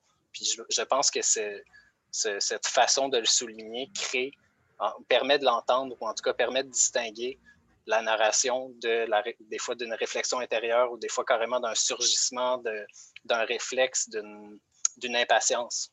dans la narration. Donc, je ne sais pas si j'ai répondu à tout, mais c'était une excellente question, vraiment. oui, oui, oui, c'est exactement ça. Ça concernait la dimension polyphonique du recueil de nouvelles, donc parfaitement. Et ma question subsidiaire concernait l'usage de la parenthèse. Mais je n'ai pas ah eu le temps d'analyser de façon très précise encore. Euh, oui, je pense que c'est surtout dans Feu doux. Hein. Dans Feu doux, je l'ai utilisé beaucoup pour créer des espèces de ruptures de narration ou euh, d'apporter des commentaires aussi. Beaucoup la, narration, euh, dans celle-là, est plus classique, disons, mais de temps en temps, on a accès aux réflexions personnelles du narrateur qui viennent créer une sorte de coupure ou de, où on sent comme une bulle apparaître dans sa tête qui est, elle, est projetée dans la parenthèse parce qu'on ça ne fait pas partie de la narration. Ça, c'est l'ordre du commentaire ou du sursaut ou de. Il y a quelque chose de plus spontané. Donc, à ce moment-là, quand je me dis non, ça, ça appartient pas à la narration, mais c'est intéressant, ben, je le mets entre parenthèses. Alors que d'autres moments, j'utilise italique, ça change vraiment d'un texte à l'autre. C'est difficile de répondre pour l'entièreté du recueil parce que, comme vous l'avez très bien souligné, chaque texte a sa propre voix, sa propre narration. Et dans chacun des textes, l'utilisation de la parenthèse ou de l'italique n'est pas la même. Donc, c'est ça. Je pense que c'est vraiment plus des procédés qui, euh, je ne sais pas, permettent de, mettre en valeur certains, certains propos ou euh, de les détacher ou de créer des effets de. beaucoup des effets de voix. Je ne sais, je sais pas si je m'exprime suffisamment bien à ce niveau-là, mais pour moi, il y a vraiment un effet de voix. Un effet où on sent le. On sent le c'est ça, l'entrée en scène d'un second niveau de voix donc qui n'est plus de l'ordre de la narration, mais qui est vraiment au moment de l'énonciation, on pense à autre chose, ou on a quelque chose à rajouter, ou il y a quelque chose qui vient s'insérer. Euh, donc, ça crée comme des niveaux, je pense. Voilà. Merci beaucoup euh, pour cette euh, réponse. Alors moi, juste pour faire une petite digression, j'adore Bête du Seigneur d'Albert Cohen, notamment pour tout ce qui est monologue intérieur. Et là, j'avoue que Vraiment, je suis euh, conquise, euh, époustouflée. Euh, c'est remarquable comme travail parce que justement, chez lui, on a beaucoup de monologues intérieurs et c'est parfois très fastidieux, tandis qu'ici, on a les mêmes effets de voix et ça prend deux lignes. Donc, vraiment, bravo, je trouve ça remarquable. Voilà, il, est scié. Antoine est scié. on va peut-être parler, ça fait longtemps qu'on parle de cette première nouvelle, justement. Donc, pour ceux qui ne l'ont pas encore lue, euh, que peut-on en dire euh, sans trop en dévoiler Mais je pense que le postulat de départ euh, est, facilement pitchable. Je ne sais pas si Julien, vu que tu es à l'origine de, ce, de cette première nouvelle, en tout cas du fait qu'elle soit en première position. Oui, plutôt, je ne vais pas m'attribuer ça, m'attribuer. En fait, on ne se connaissait pas avec Antoine, mais on avait déjà une communication forte. Euh, soit dit en passant, c'est vrai, on s'est vraiment trouvé avec Antoine alors qu'on n'a même pas réussi à encore boire une bière ensemble étant donné les circonstances. Mais on a, on a, on a grand espoir que ça arrive un jour. Euh, bah non, cette première nouvelle, À boire debout, euh, c'est euh, bah, c'est pas vraiment spoilé de dire parce qu'on sait ça dès la première page. C'est un jeune homme qui apprend qu'il est souffrant d'une d'une leucémie et qui va devoir partir euh, à l'hôpital. Et en fait, on va alterner différents, euh, moments et différentes perceptions parce qu'assez rapidement, il se retrouve à l'hôpital dans une situation, euh, dans une situation très complexe et, et, personnelle, mais aussi par rapport aux autres, parce qu'il y a toujours cette dimension dans l'écriture d'Antoine, on en a déjà un peu parlé, du regard extérieur et de voir comment les choses s'articulent. Euh, et en même temps qu'il est à l'hôpital, il va entendre à la radio parler de la, fonte des glaces au Groenland et de cette histoire des mers qui vont monter, euh, monter et monter. Et en fait, tout ça, ça va commencer à infuser ses rêves, ses pensées, euh, ses réflexions au fur et à mesure que la radio va crachoter des nouvelles qui sont généralement pas bonnes et que lui, sa situation elle n'est est pas bonne. Donc il y, a comme une forme d'évasion, euh, en partant de la catastrophe, il y a une forme d'évasion dans la, euh, par l'imaginaire. Quoi. Et c'est ça qui m'a, qui m'a énormément euh, touché. Et puis, bah, comme le disait Antoine, il y a de la colère là-dedans aussi, par rapport à la situation, par rapport à tout. Enfin, il y a un mélange qui est quand même un, cocktail magnifiquement humain. Et le titre, À boire debout. On va peut-être parler aussi de ces titres. Ils sont importants, tous ces titres euh, de nouvelles. Euh, j'attache toujours une importance euh, capitale parce que c'est comme, un, comme à chaque fois un nouveau titre de, livre. Donc, à boire debout, Antoine, pourquoi? Oui, à boire debout, au Québec, on dit il pleut à boire debout. ben, je pense que l'image parle d'elle-même. Donc, si on peut boire tout simplement en, renversant la tête, ben, il pleut très fort, il pleut de façon diluvienne. Donc, à boire debout, ben, ça, je trouvais aussi que ça, ça faisait penser à un étranglement, donc à, une montée du niveau des eaux jusqu'au au point de pouvoir boire debout parce qu'on est submergé. Euh, mais donc, c'est directement lié à, la pluie. Puis je pense que Julien l'a bien dit, mais c'est donc euh, ça, vient d'un moment où au Québec, il y a quatre ans maintenant, euh, au printemps, il y a eu des grandes pluies, des grandes inondations qui étaient directement liées au réchauffement climatique. Il y a eu de grands problèmes de débordement de rivières, de pluies diluviennes, de ce qui aurait habituellement été de la neige, qui était une pluie constante, constante, constante, qui ont dévasté des grands territoires. Et donc, j'ai transposé ça dans l'imaginaire en pensant que parallèlement à un moment où euh, l'enfant disparaît, meurt, apprend la fonte du Groenland, ben, à l'extérieur de la fenêtre, euh, il y a cette pluie qui ne cesse de tomber. Donc, qui était qui semble être imaginaire, mais qui était en fait totalement ancré dans le réel. À ce moment-là, il pleuvait de façon constante. Donc, il pleuvait à boire debout, d'où le titre. Parfait. Isabelle, et après, on attaquera la, deuxième nouvelle, couplet.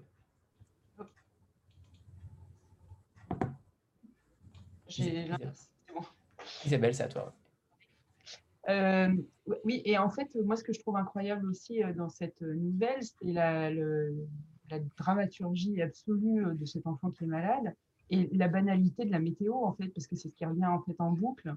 Et, moi, ce que j'ai trouvé vraiment incroyable, c'est D'ailleurs, il est désespéré euh, de n'avoir que ça euh, comme nouvelle. En même temps, il se dit, mais il pleut. Enfin, voilà, vous n'avez rien d'autre à dire. Le, le Groenland fond et en fait, on ne parle plus de la pluie. Et, moi, j'ai trouvé vraiment le contraste entre la banalité euh, de la vie, en fait, entre guillemets, et, ce truc terrible qui pour lui, c'est zéro ou un, hein, et en l'occurrence, c'est plutôt zéro.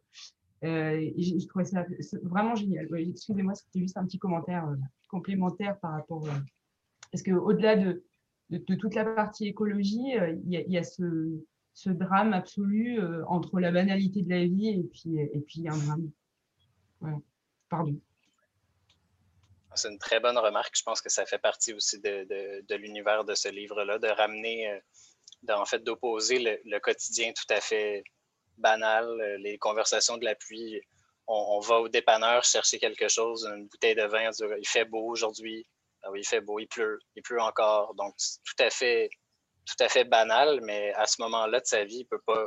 C'est comme si ce personnage ne peut pas concevoir qu'on va lui parler de la pluie et du beau temps jusqu'au bout, alors qu'il est occupé à, à, vivre ces derniers moments. Il y a comme quelque chose de profondément insignifiant, puis en même temps profondément signifiant parce que ça vient euh, euh, participer à l'univers liquide ou à cette dissolution euh, du monde et de sa vie en même temps. Donc, il y avait comme cette opposition que je trouvais intéressante. C'est une bonne remarque. J'interroge souvent les, auteurs par rapport à l'épigraphe. donc là, William, William Rolston et Véronique Côté, est-ce que ce sont des auteurs qui, qui vous ont marqué, qui ont un, quelque chose qui vous, qui vous happe ou au contraire, les citations étaient tout simplement euh, euh, à propos? Ben, vous devez commencer à comprendre que je ne fais pas beaucoup de choses par décoration. Donc, je ne crois pas à la décoration en littérature, ça m'énerve. Donc, j'essaie d'éviter autant que possible. William Rolston, c'est un philosophe euh, américain.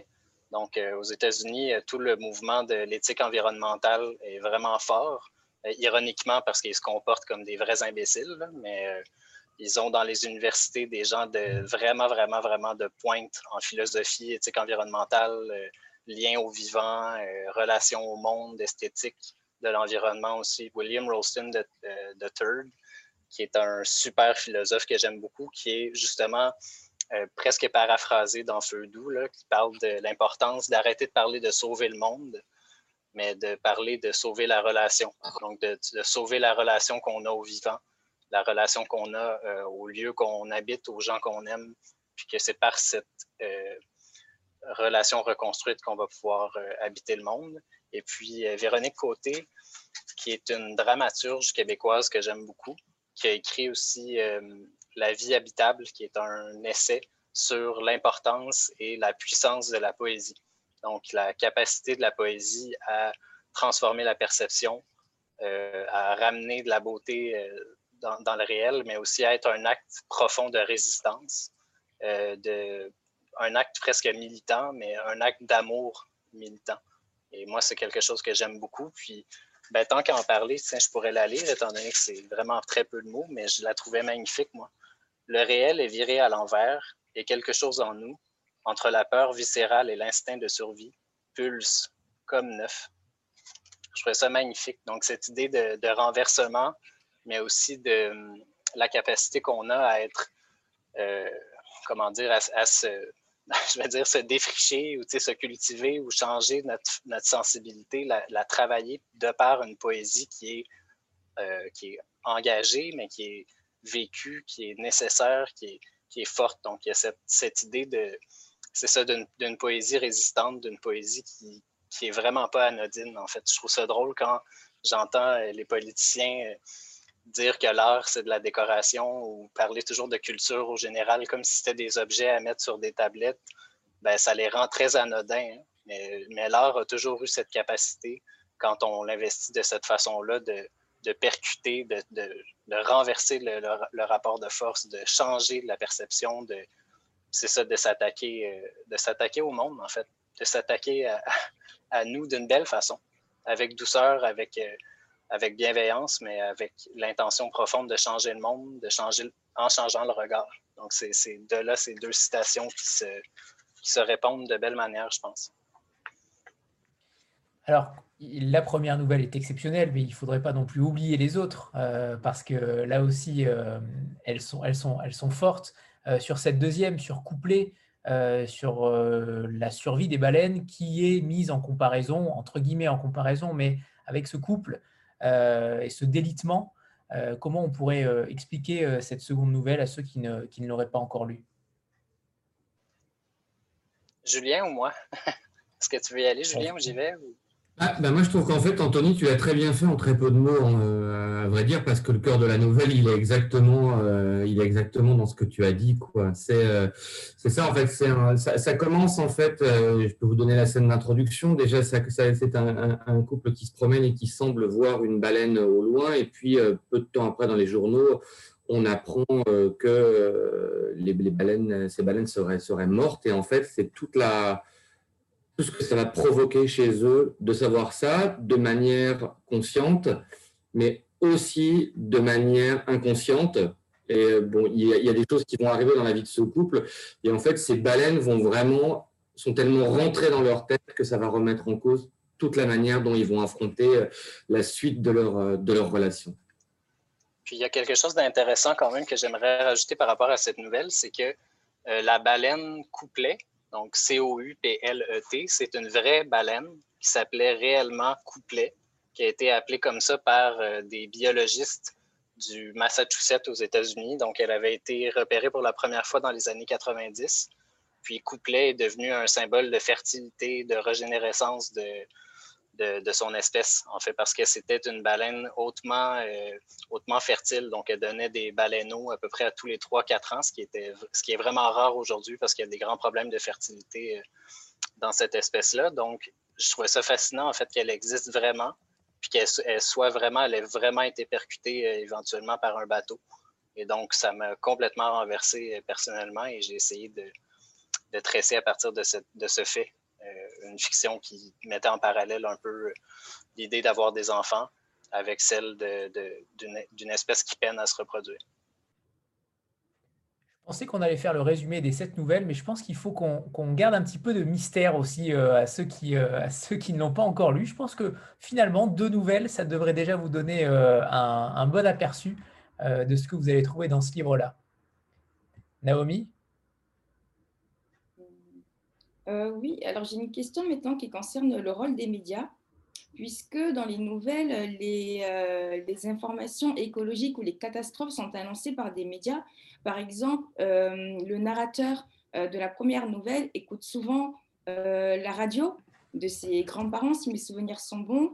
Et dans la seconde nouvelle, le personnage principal, donc l'époux, est souvent sur, les réseaux sociaux, regarde le journal, lit des journaux aussi, qui relatent finalement des, événements, des catastrophes écologiques, mais le, les, les, regards de ces narrateurs-là montrent que une certaine impuissance des médias en fait à pouvoir agir, or que la presse est quand même considérée comme un pouvoir et les réseaux sociaux aussi. Donc, j'aimerais savoir quelle est votre position dessus. Est-ce que le fait de faire passer ces informations-là par euh, des, euh, des, médias était aussi une façon euh, de nous amener à nous interroger sur le rôle des médias et sur ce qu'ils peuvent faire, ou plutôt sur ce qu'ils ne font pas ou pas suffisamment?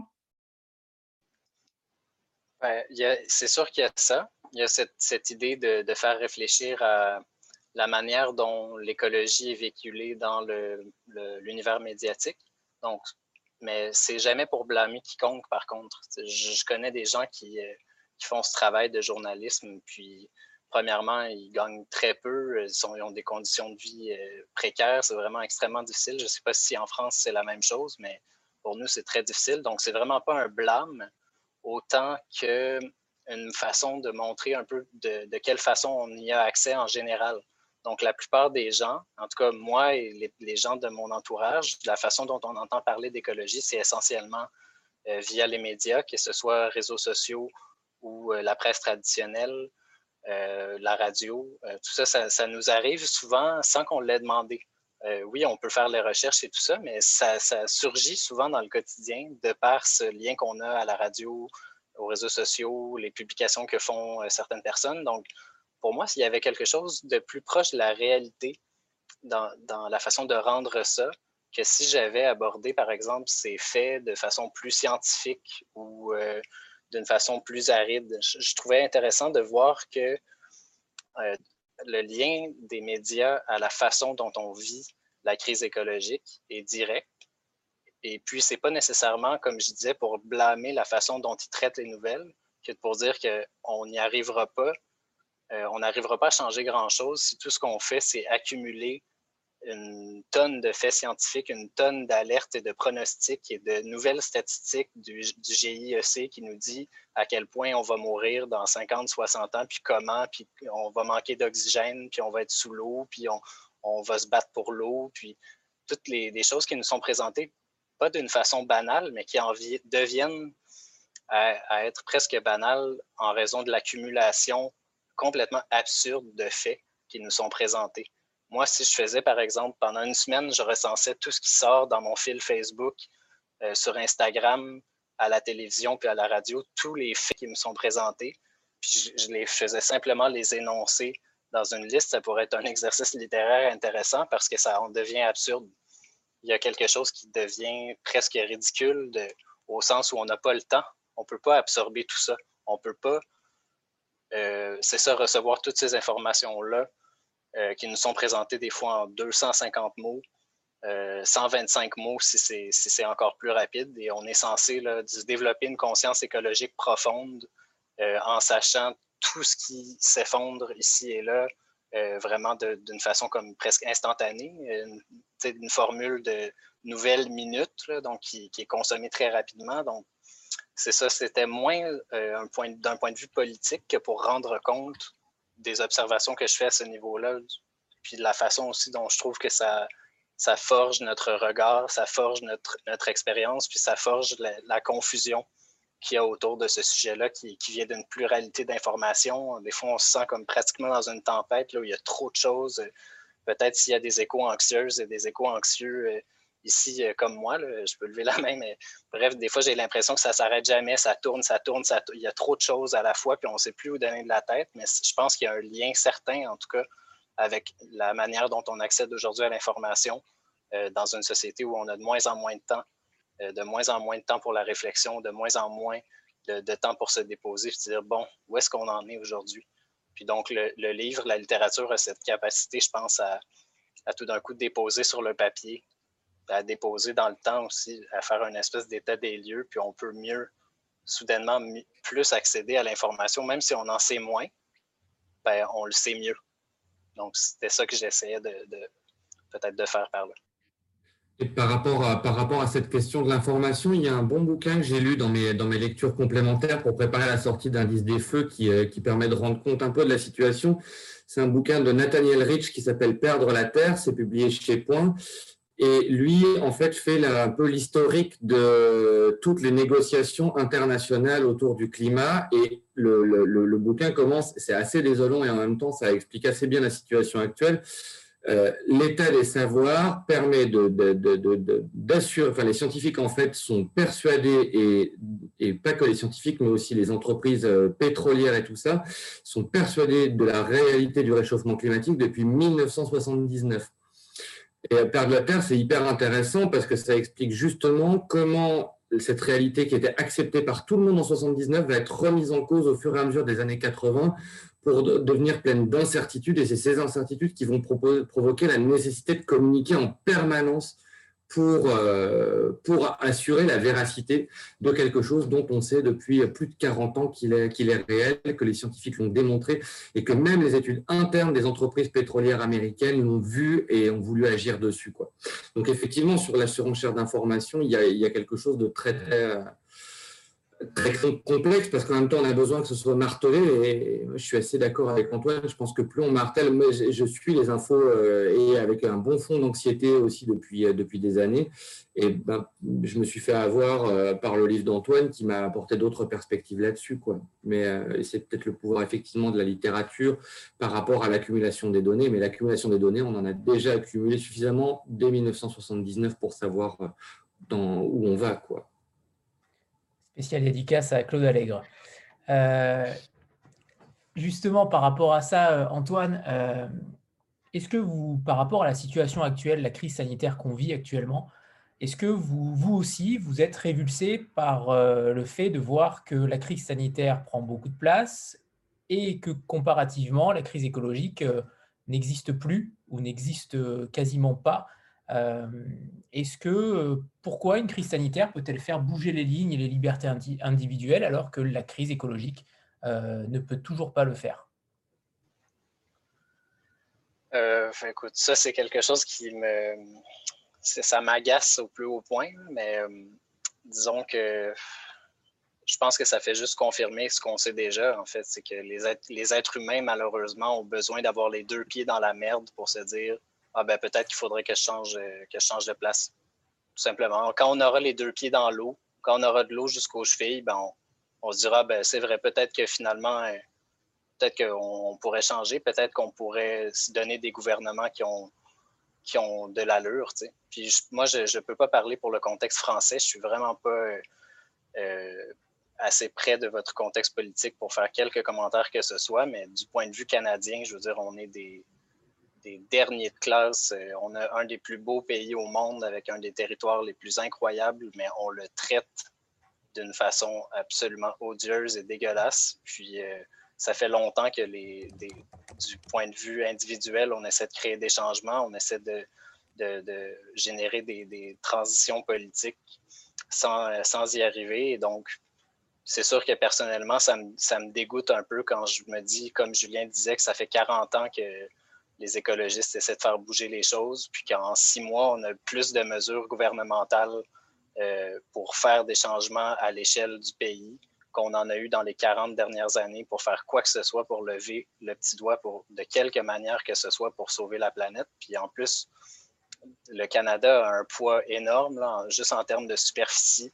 Si on pouvait arrêter de se comporter comme des, des imbéciles, parce qu'il n'y a pas vraiment d'autres mots que ça, puis euh, de, manquer de respect à ce point euh, aux vivants, puis au territoire magnifique dont on n'a malheureusement pas conscience de la préciosité, ben peut-être qu'on pourrait changer. Puis moi, je pense que si on est capable de, faire toutes les mesures que le gouvernement Trudeau, qui est le premier ministre canadien, a mises en place depuis un an, ben c'est pas, pas sérieux qu'on n'est pas capable de régler le reste aussi. Si, on devait arrêter la production de sable bitumineux, qui est une des choses les plus dégueulasses que l'humanité a jamais faites, on serait capable d'arrêter demain.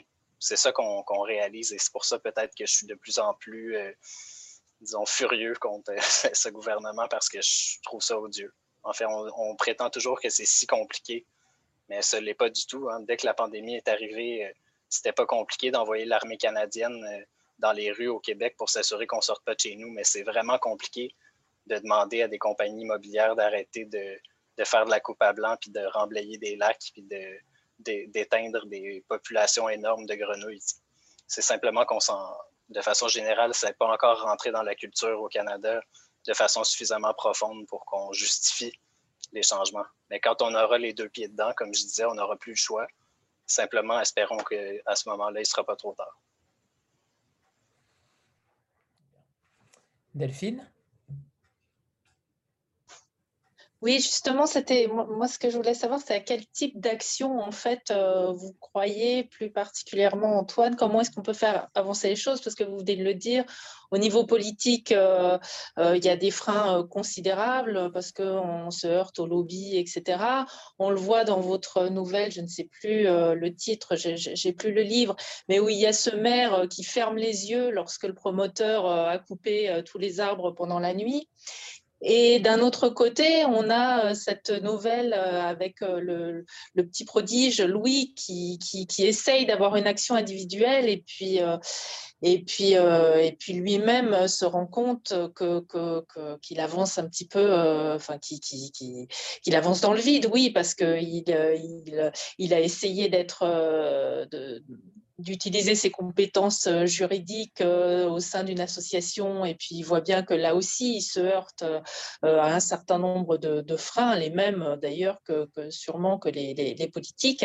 Et voilà, et donc il se, il, se, il se réfugie dans un mode de vie personnel assez, assez, assez drastique, enfin où il essaye d'appliquer les, tout ce à quoi il croit, mais bon, en fait, il n'arrive pas à grand-chose. Donc, euh, vous, vous, à titre personnel, enfin, à quoi vous croyez? Quel, type d'action euh, Qu'est-ce qui pourrait nous aider? Parce qu'une fois qu'on a pris euh, que la conscience écologique est là, c'est très bien, effectivement, les journaux, la littérature, etc. Mais quoi après? Est-ce que vous, vous avez une idée? Déjà, il faut qu'il y ait une conscience collective, ce qui est loin d'être le cas pour beaucoup de pays. Oui, exactement. Mais moi, c'est vraiment, comment dire, une des choses qui font en sorte que, que, Indice des Feux est intéressant, je pense, c'est que ma voix moi, mon jugement moi, il n'est pas vraiment là. Il y a toutes sortes de, pistes. Puis on voit qu'il y a quelque chose qui peut fonctionner avec chacune, que ce soit par exemple dans une, une application individuelle très forte, de dire, bon, moi j'adopte des nouveaux comportements je change ma culture personnelle, j'éduque mes enfants différemment, je consomme autrement, je consomme moins, euh, j'habite un tel type d'appartement, euh, je ferai un certain type d'emploi. Euh, bon, OK, tout ce qui est dans la sphère individuelle, on ne peut pas être contre ça. Je, ne connais personne qui est contre ça, puis j'espère que j'en connaîtrai jamais. Je veux dire, ça appartient à chacun de faire son petit bout. Je trouve ça très beau, tout ça. le seul truc, c'est de dire Prenons par exemple l'entièreté de la population canadienne, les 35 millions de Canadiens euh, utilisent des, sacs réutilisables, euh, conduisent moins leur voiture, euh, consomment mieux, mangent plus de viande. Bon, on a un impact X sur la situation globale, mais ça va tout être annulé tant et aussi longtemps que Bolsonaro va sabrer l'Amazonie au complet, que le Canada va continuer à pomper de, l'huile avec, en, premièrement, les sables bitumineux, c'est prendre de l'eau potable en milliers de litres par heure et faire déborder le pétrole en surface pour ensuite le pomper puis le faire consommer. Donc, tant qu'on aura des comportements euh, aussi dégueulasses euh, que ça, qui ont des impacts probablement un million de fois plus importants que tout ce que je vais pouvoir faire de positif dans ma vie, ben, il y aura comme quelque chose d'un peu ridicule de dire aux gens Ah, ben oui, encore une fois, euh, c'est aux citoyens, aux citoyennes de, de, faire des actes et tout ça. Bon, c'est pas que j'y crois pas, tant mieux. Si, on, si tout le monde dans, dans sa cour, euh, je sais pas, moi, jardine, euh, change ses habitudes, bon, chacun fait ses petits trucs. C'est très beau tout ça, mais ça va demeurer 20 ans et aussi longtemps que les personnes qui ont les leviers sur les, les choses qui vont vraiment créer des impacts majeurs vont continuer de se comporter comme des imbéciles, de prendre des décisions complètement irresponsables et dégueulasses. Et donc, moi, je suis juste un petit peu tanné, en fait, qu'on soit autant de personnes éco-anxieuses et éco-anxieux qui portent cette honte, qui portent ce poids de la culpabilité, alors que franchement, moi, j'ai pas voté pour euh, M. Trudeau, j'ai pas voté pour Stephen Harper avant lui, J'ai pas voté pour euh, Trump non plus aux États-Unis, mais les effets, c'est vous et moi qui les ressentons. Puis moi, je trouve qu'il y a quelque chose d'un peu dégueulasse à toujours ramener ça sur les individus, dire bon, ben oui, là, de toute façon, euh, nous, on pompe de, de l'huile, mais vous, à l'épicerie, vous avez pris quelque chose qui a un emballage plastique, fait que hein, vous n'êtes pas mieux que nous autres. Ben, ben non. Hein. On, dirait qu'il y a comme quelque chose de vain dans tout ça. Donc, euh, c'est pas nécessairement que je crois pas à l'implication individuelle, au contraire, mais je trouve juste ça honteux, la manière dont les États se lavent les mains de leurs responsabilités, euh, puis rejettent ça sur le dos des citoyennes, des citoyens, comme si c'était vraiment notre faute. Euh, non, je ne, crois pas. Je, refuse à 100% de porter cette honte. Je, je, ne la porte pas, je la renvoie je la renvoie à haute vitesse euh, vers leur visage. Donc euh, voilà. On va peut-être faire, euh, sans transition, on va peut-être faire une, petite lecture d'un extrait que vous nous avez préparé, Antoine?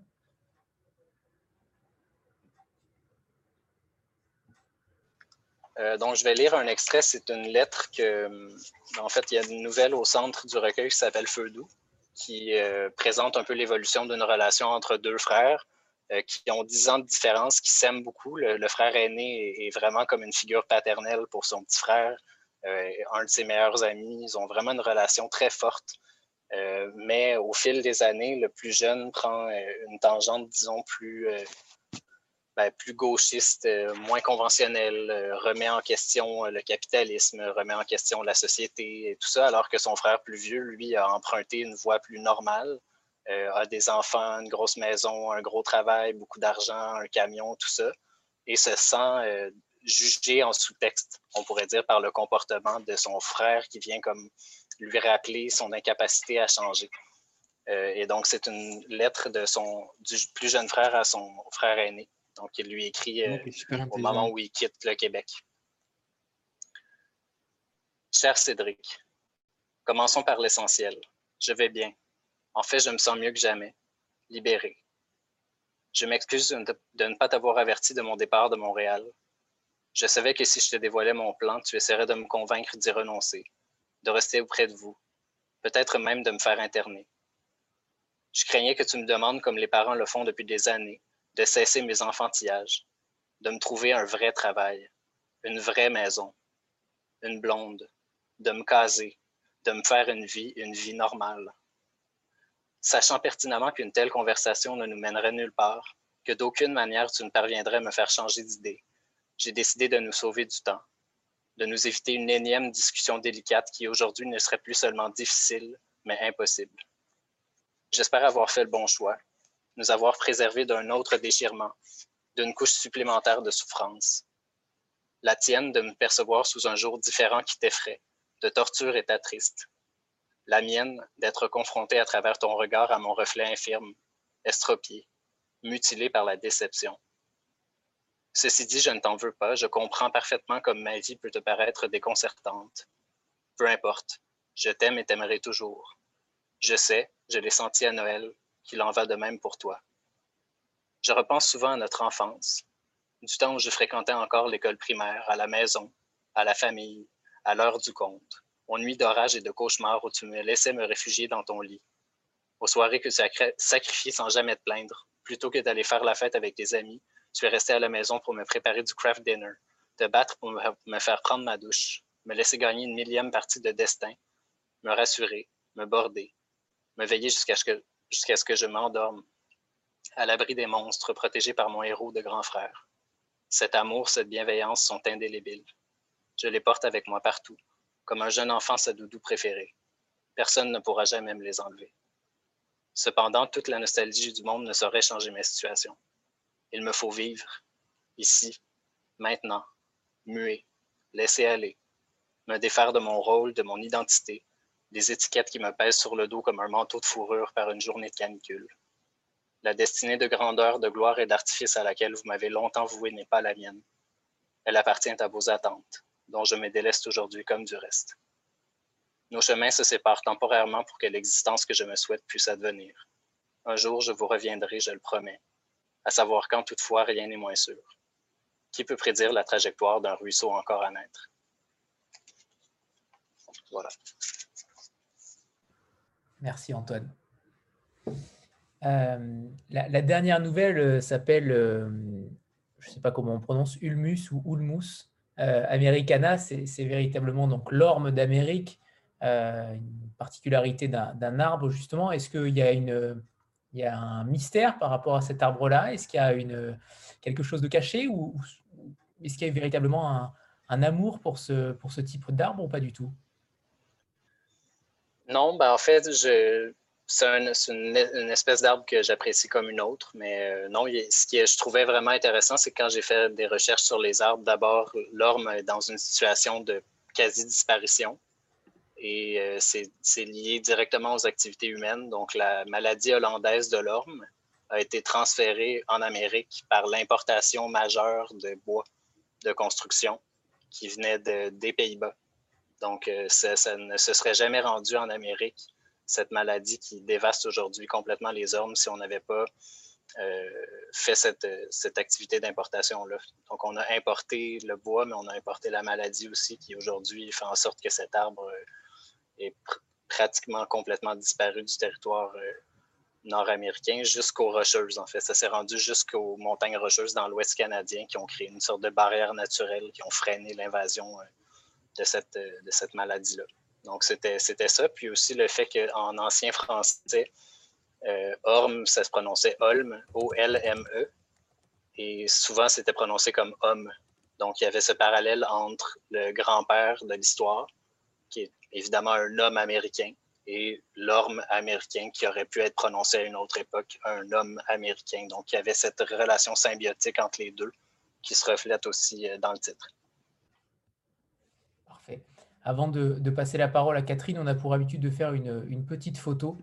Euh, donc voilà, préparez-vous et, ceux qui ont le livre, euh, mettez-le en avant pour cette magnifique couverture. Logiquement, tout sera jaune ou orange en tout cas. Magnifique. 3, 2, 1. C'est parfait, merci. Euh, Catherine, c'est à toi. Il faut juste allumer le micro.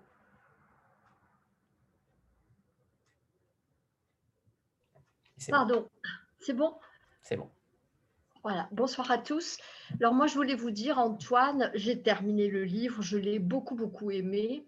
Il y a quelque chose dont on a peu entendu parler, un mot qui est dans la lettre euh, écrite par le jeune frère à son, son frère plus âgé, c'est le mot de bienveillance, parce que dans toutes vos nouvelles, il euh, n'y a pas de jugement, il n'y a pas de, il y a en fait euh, beaucoup de bienveillance et beaucoup de douceur, beaucoup d'humanité, d'amour de l'humanité.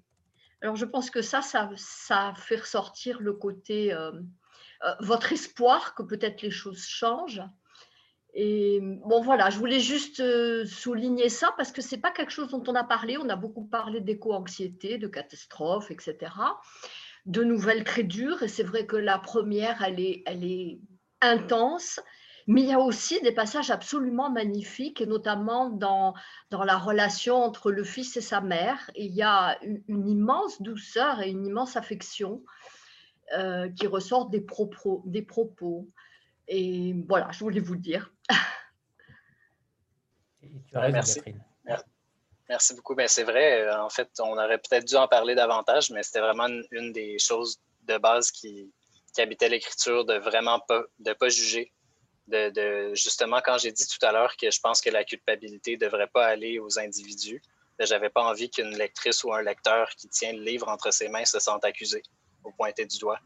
Euh, c'était vraiment important pour moi que, que ça, que ça vienne d'une place d'amour ou de tendresse ou de bienveillance où on parle d'un sujet très grave et très dur, on le pointe du doigt, on le dénonce, mais on ne vient pas rejeter de la colère ou de la honte euh, sur les individus, sur les lecteurs les lectrices. Je pense qu'il y a vraiment euh, quelque chose d'intéressant là-dedans, puis de différent de ce qu'on entend souvent par rapport au discours écologique, où on se fait beaucoup faire la morale, la leçon, où on a beaucoup l'impression que justement qu'on est toujours coupable toujours coupable de, ci, de ça. De, bon, là, ici, on n'est pas dans la culpabilité du tout.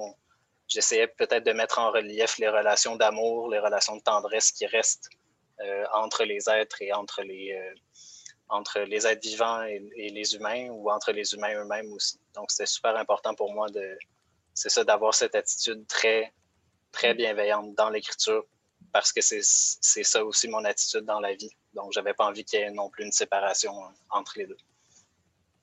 C'est beaucoup plus efficace de toute façon que de culpabiliser les gens ou d'asséner des chiffres. C'est beaucoup, beaucoup plus efficace.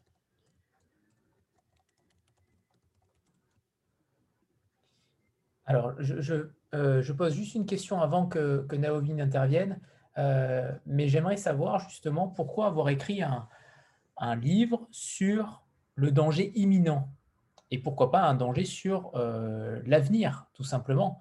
Euh, parce que véritablement, on est, euh, vous nous mettez des alertes, même si elles sont, euh, entre guillemets, intuitives, mais il y a des alertes, mais sur le présent véritablement, et pas sur l'avenir. Est-ce que c'est maintenant que ça se joue?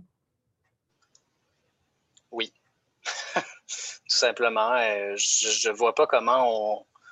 Je pense qu'on est dans le déni beaucoup. En fait, c'est ça, j'avais envie de, défier cette attitude de déni moi, je trouve ça vraiment rigolo comment la crise écologique est liée à un imaginaire post-apocalyptique, un, imaginaire d'anticipation de la fin. Parce que moi, ça m'amuse. Je trouve ça vraiment drôle. Parce que la fin est, dans notre, en plein dans notre visage. Les signes sont immédiatement observables. Il y a des îles aux Philippines qui sont actuellement sous la mer, qui existaient il y a, 10 ans.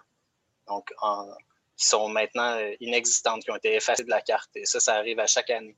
Ça continue à arriver chaque année. Donc, moi, j'avais envie de prendre des signes qui sont dans le présent, euh, pas pour alerter, pour faire peur, pour nécessairement pour secouer. C'est vraiment pas ça.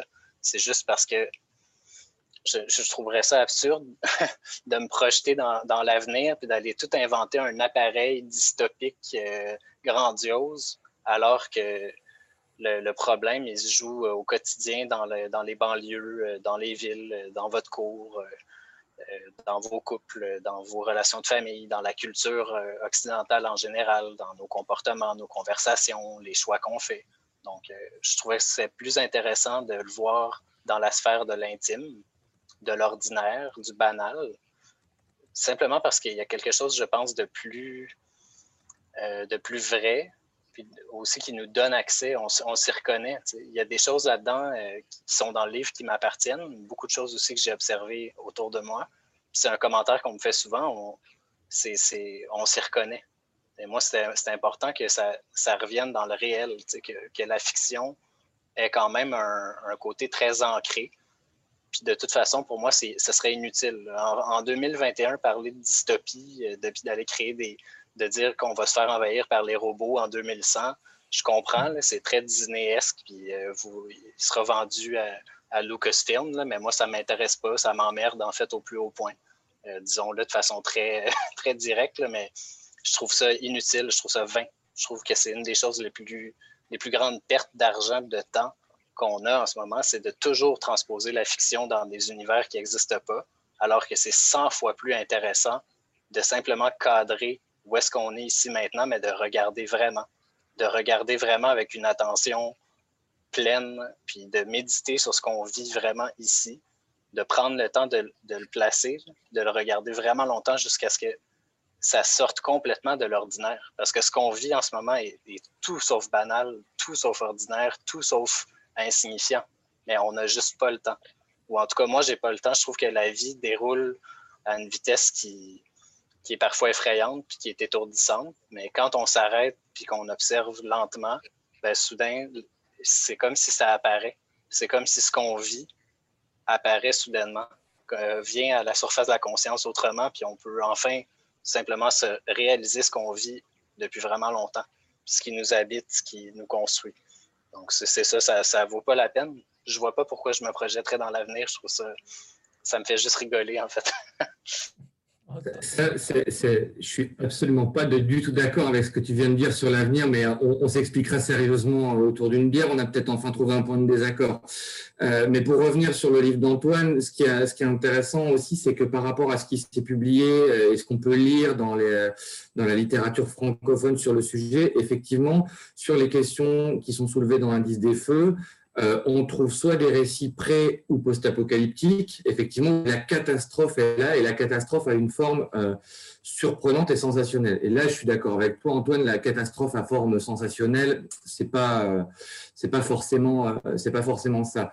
L'autre possibilité, c'est de trouver des récits d'éco-activisme où des gens s'engagent qui sont très orientés sur la question de l'action politique. Ce qui veut déjà dire pour le lecteur une adhésion par rapport euh, soit euh, une idée politique, soit une manière d'agir. Et au final, cette question de la, de la contemplation de, maintenant et même de, du rapport à la nature et tout ça, on la trouve beaucoup en essai ces 4-5 dernières années. Euh, il y a notamment une belle collection chez Actes Sud avec les textes de Baptiste Morisot, de Vinciane Després qui, qui, qui passent sur ces questions. Alors je vous les recommande, c'est pas de la fiction, mais c'est écrit de manière hyper simple. Et même si vous avez de l'appréhension sur les essais, c'est chouette, euh, c'est chouette à lire. Euh, mais ça existe beaucoup plus à l'étranger en revanche, ou sur ces questions de perception, justement, euh, bah, déjà les travaux de Glenn Albrecht dont parlait Antoine au début du livre ont été reçus en anglais, dans, les, pays anglais et germanophones bien avant. Albrecht, son premier livre en français a été publié l'an dernier, la première traduction française. Donc sur cette question de la sensibilité, de, la représentation de ce qu'on vit et de la manière dont ça va influer sur nos, nos, esprits, on est finalement assez en retard par rapport à la littérature internationale. Et il y avait un vrai enjeu, au-delà de la qualité littéraire et tout ça, aussi euh, à publier le texte d'Antoine pour ça, parce que c'est juste pas lu pour l'instant euh, en, en, français. Quoi. Ou si jamais vous, vous avez vu des choses comme ça, je suis très très intéressé pour, pour trouver d'autres références, mais moi, j'ai rien vu passer du tout. Et je me suis vraiment tapé une, une, trentaine ou une quarantaine de textes pour, euh, pour voir un peu euh, où allait arriver le bouquin. Quoi. C'est exactement ça, et c'était l'objet de ma question. on ne voit pas ça souvent, voire jamais. Et, c'est encore plus brillant, du coup, d'avoir réussi ça. Euh, donc bravo, bravo, c'est tout, bravo. Hein. On ne peut dire que bravo euh, à, ce texte et à, son auteur. Naomi euh, Oui, j'aimerais rebondir sur le propos que vous venez de tenir, Antoine, sur la capacité de la fiction à pouvoir questionner et interroger le réel. Donc j'aimerais savoir quels sont les autres sujets qui vous habitent en tant qu'écrivain. Est-ce qu'il y a d'autres préoccupations autres que l'écologie sur lesquelles vous êtes susceptible d'écrire? Et si oui, est-ce que ça prendrait éventuellement la forme d'un roman, puisqu'on avait vu que vous jouez sur l'hybridité des genres, c'est-à-dire que les nouvelles n'en étaient pas vraiment et que vous n'étiez pas forcément opposé euh, à l'appellation roman. Donc, euh, quels seraient vos projets euh, futurs par rapport à cela? C'est une excellente question. C'est vraiment une excellente question. Je ne sais jamais vraiment quoi répondre à ça d'abord, c'est sûr que l'écriture va continuer à, occuper une grande place dans ma vie. Je pense que plus ça va, plus c'est nécessaire pour moi d'écrire, c'est nécessaire pour moi d'avoir cette pratique-là dans ma vie parce que j'y crois, parce que je trouve que ça, ça apporte un sens à ma vie, ça apporte un sens à, ma pratique, puis je trouve que ça me nourrit beaucoup aussi. Je ne sais pas si parmi les personnes qui sont là ce soir, il y a des personnes qui écrivent aussi, mais je pense que l'écriture traverse euh, on écrit ce qu'on voit, mais après, en écrivant beaucoup, on voit autrement. Et donc, en voyant autrement, on écrit mieux. En écrivant mieux, on voit autrement. Et donc, ça, nourrit toute euh, ma vie. Donc, je vais toujours continuer d'écrire. Quant au sujet, je pense que j'ai envie de, je l'ai dit tout à l'heure, j'aime les livres nécessaires, j'aime les livres qui sont habités, qui viennent d'une nécessité de, prise de parole ou en tout cas de, nécessité de, montrer quelque chose. Donc, je ne veux pas nécessairement me dire, bon, dans les cinq prochaines années, je vais m'attarder à tel sujet, mais plutôt rester ouvert, rester à l'écoute, puis voir c'est quoi la prochaine chose qui va me happer d'une façon suffisamment forte pour que je puisse l'empoigner, puis prendre quelques années pour essayer de travailler là-dessus, puis de rendre cette, cette expérience-là à travers l'écriture. Donc, pour moi, c'est peut-être moins un sujet, même si l'écologie, ça va toujours rester, je, pense que c'est impossible que ça ne soit pas euh, dans mes œuvres parce que je suis une personne qui est très proche de ce sujet-là, qui est constamment, constamment intéressée euh, par ce sujet-là, mais je ne veux pas nécessairement dire je serai un écrivain de, l'écologie ou de l'éco-anxiété ou ça, on verra pour le prochain projet. Je sais que ce qui m'habite beaucoup actuellement, c'est cette, situation-là, la crise écologique, mais on verra euh, ce qui vient. Je pense que l'important pour moi, c'est moins d'écrire sur un sujet que de continuer d'écrire d'une façon qui est, qui est sincère, qui est, qui est vraiment habitée, pour pas que ça fasse des livres qui soient des accessoires ou ça, bah oui, j'ai écrit un livre, euh, voilà. J'ai envie que ce soit des projets forts. J'ai envie que ce soit des, des, livres nécessaires qui servent à quelque chose, qui sont porteurs d'une énergie, qui, c'est ça, qui bousculent. Et donc, ça va prendre le temps. Le prochain projet viendra quand il viendra. Ça, ça pourrait que ça soit assez long. J'en sais rien.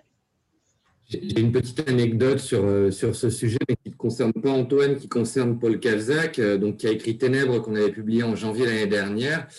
Et euh, bon, nous, c'est notre texte qui a le mieux fonctionné pour nous en France pour l'instant. Il a eu le prix L'Express BFM TV et à cette occasion-là, il a rencontré un certain nombre de journalistes et quelques auteurs qui faisaient partie des membres du jury euh, ou qui, tournaient autour.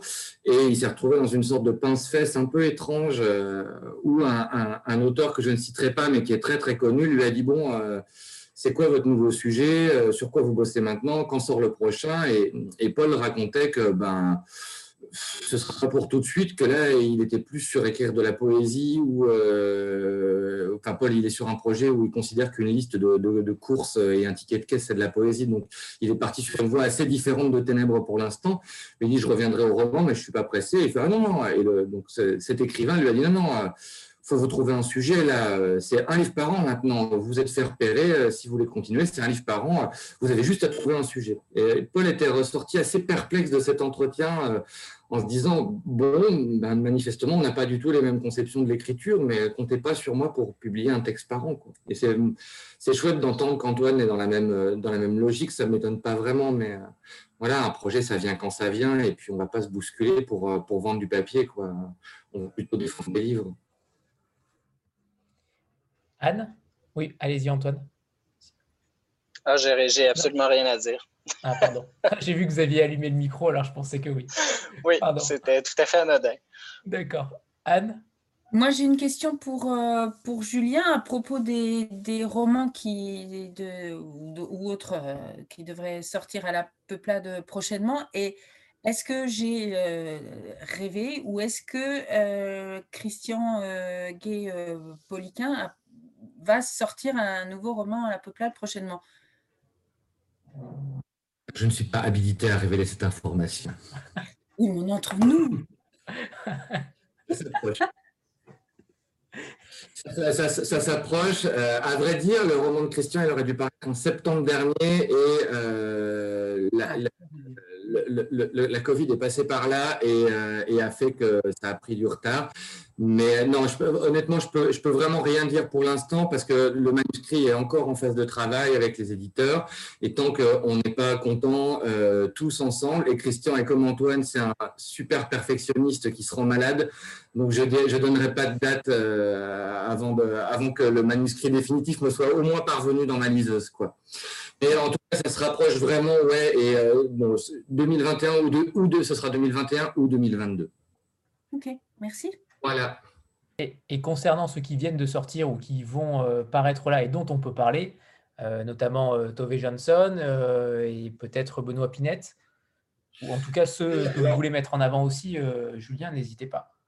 Oui, oui, oui. Ben, Benoît Pinette, moi, je, enfin, je vais vous parler assez, assez rapidement de, de, Tove Johnson parce que la connaissez peut-être, c'est l'autrice jeunesse qui, est connue en France pour Les Moumines. Euh, ces petits trolls blancs. Et elle a aussi une œuvre adulte qui est vraiment très, très importante, très belle, très forte et très reconnue à l'étranger. Mais là, on, pourrait parler du préjugé pendant un an, mais Tove Jansson, en France, c'est une autrice jeunesse. Donc, elle n'a pas écrit pour les adultes. Euh, ou alors, ce qu'elle a écrit pour les adultes, c'est pas intéressant. Donc, en fait, personne s'est vraiment trop chargé de, ça.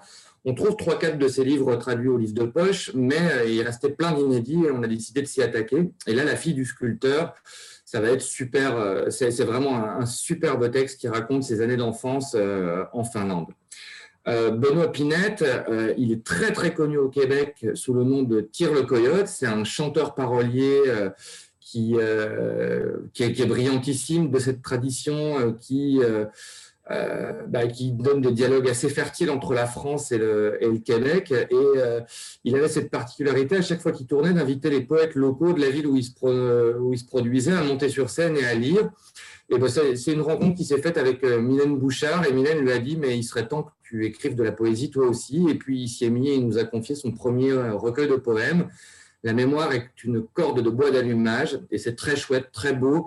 Et moi, j'aime ce genre de livre parce que c'est typiquement le genre de texte euh, qui va contredire les gens qui pensent ne pas aimer la poésie et qui n'ont pas juste encore trouvé la poésie qui va leur parler. Et puis la dernière chose dont je voudrais vous parler, c'est un texte qui va sortir en mars de Laurence Leduc Primo. Laurence, elle nous avait déjà donné un livre il y a deux ans qui s'appelait Zoologie et qui était une succession de micro-fictions complètement fantasques, euh, super drôle, super déjanté, où euh, elle parlait, euh, elle mélangeait des, métaphores de cul avec Alice au pays des merveilles, Peter Pan dans un univers imaginaire, super drôle en même temps. Et là, elle nous livre un texte d'une autre sorte qui est bouleversant. Alors, vous allez me dire qu'entre l'éco-anxiété et celui-ci, on, fait fort pour le moral, on sort des fils good book à la, à la peuplade. Mais lettre à Benjamin, c'est une lettre qu'elle a adressée à son compagnon qui s'est suicidé l'année dernière et elle en tire un récit de 80 pages qui est absolument bouleversant. Elle n'est pas dans l'espèce d'auto-analyse d'elle-même qui va euh, lui servir de thérapie, mais vraiment dans le geste littéraire. Et c'est un petit texte qui va chercher très très loin et qui parle pas tant euh, de la question du suicide que de la question de comment on vit un amour impossible avec quelqu'un qui n'est presque plus là parce qu'il avait des problèmes psychiatriques. Et surtout, bah, ça parle surtout de l'amour et de comment il survit à la mort. Quoi. Et moi, je vous recommande vraiment euh, chaudement ce texte parce que c'est euh, un, instant brut de d'émotion. Quoi. Donc, ça, se rapprocherait presque en termes d'émotion de lecture de la première nouvelle de Indice des. Donc, vous prenez un mois pour lire des trucs euh, plus rigolos et tout ça. Et puis, au courant mars, vous revenez à Lettre à Benjamin, blindé et tout ça. Mais vraiment, euh, moi, c'est un, texte, bah, vous allez dire que j'en fais des tonnes, mais j'ai aussi pleuré sur celui-ci, quoi. Donc deux fois cette année. Bon, je pense que je vais m'arrêter là. Merci. Il est temps de vous remercier euh, tous les deux. Merci infiniment de ce temps et de cette rencontre, euh, une fois de plus très forte, et je pense que tout le monde sera unanime là-dessus.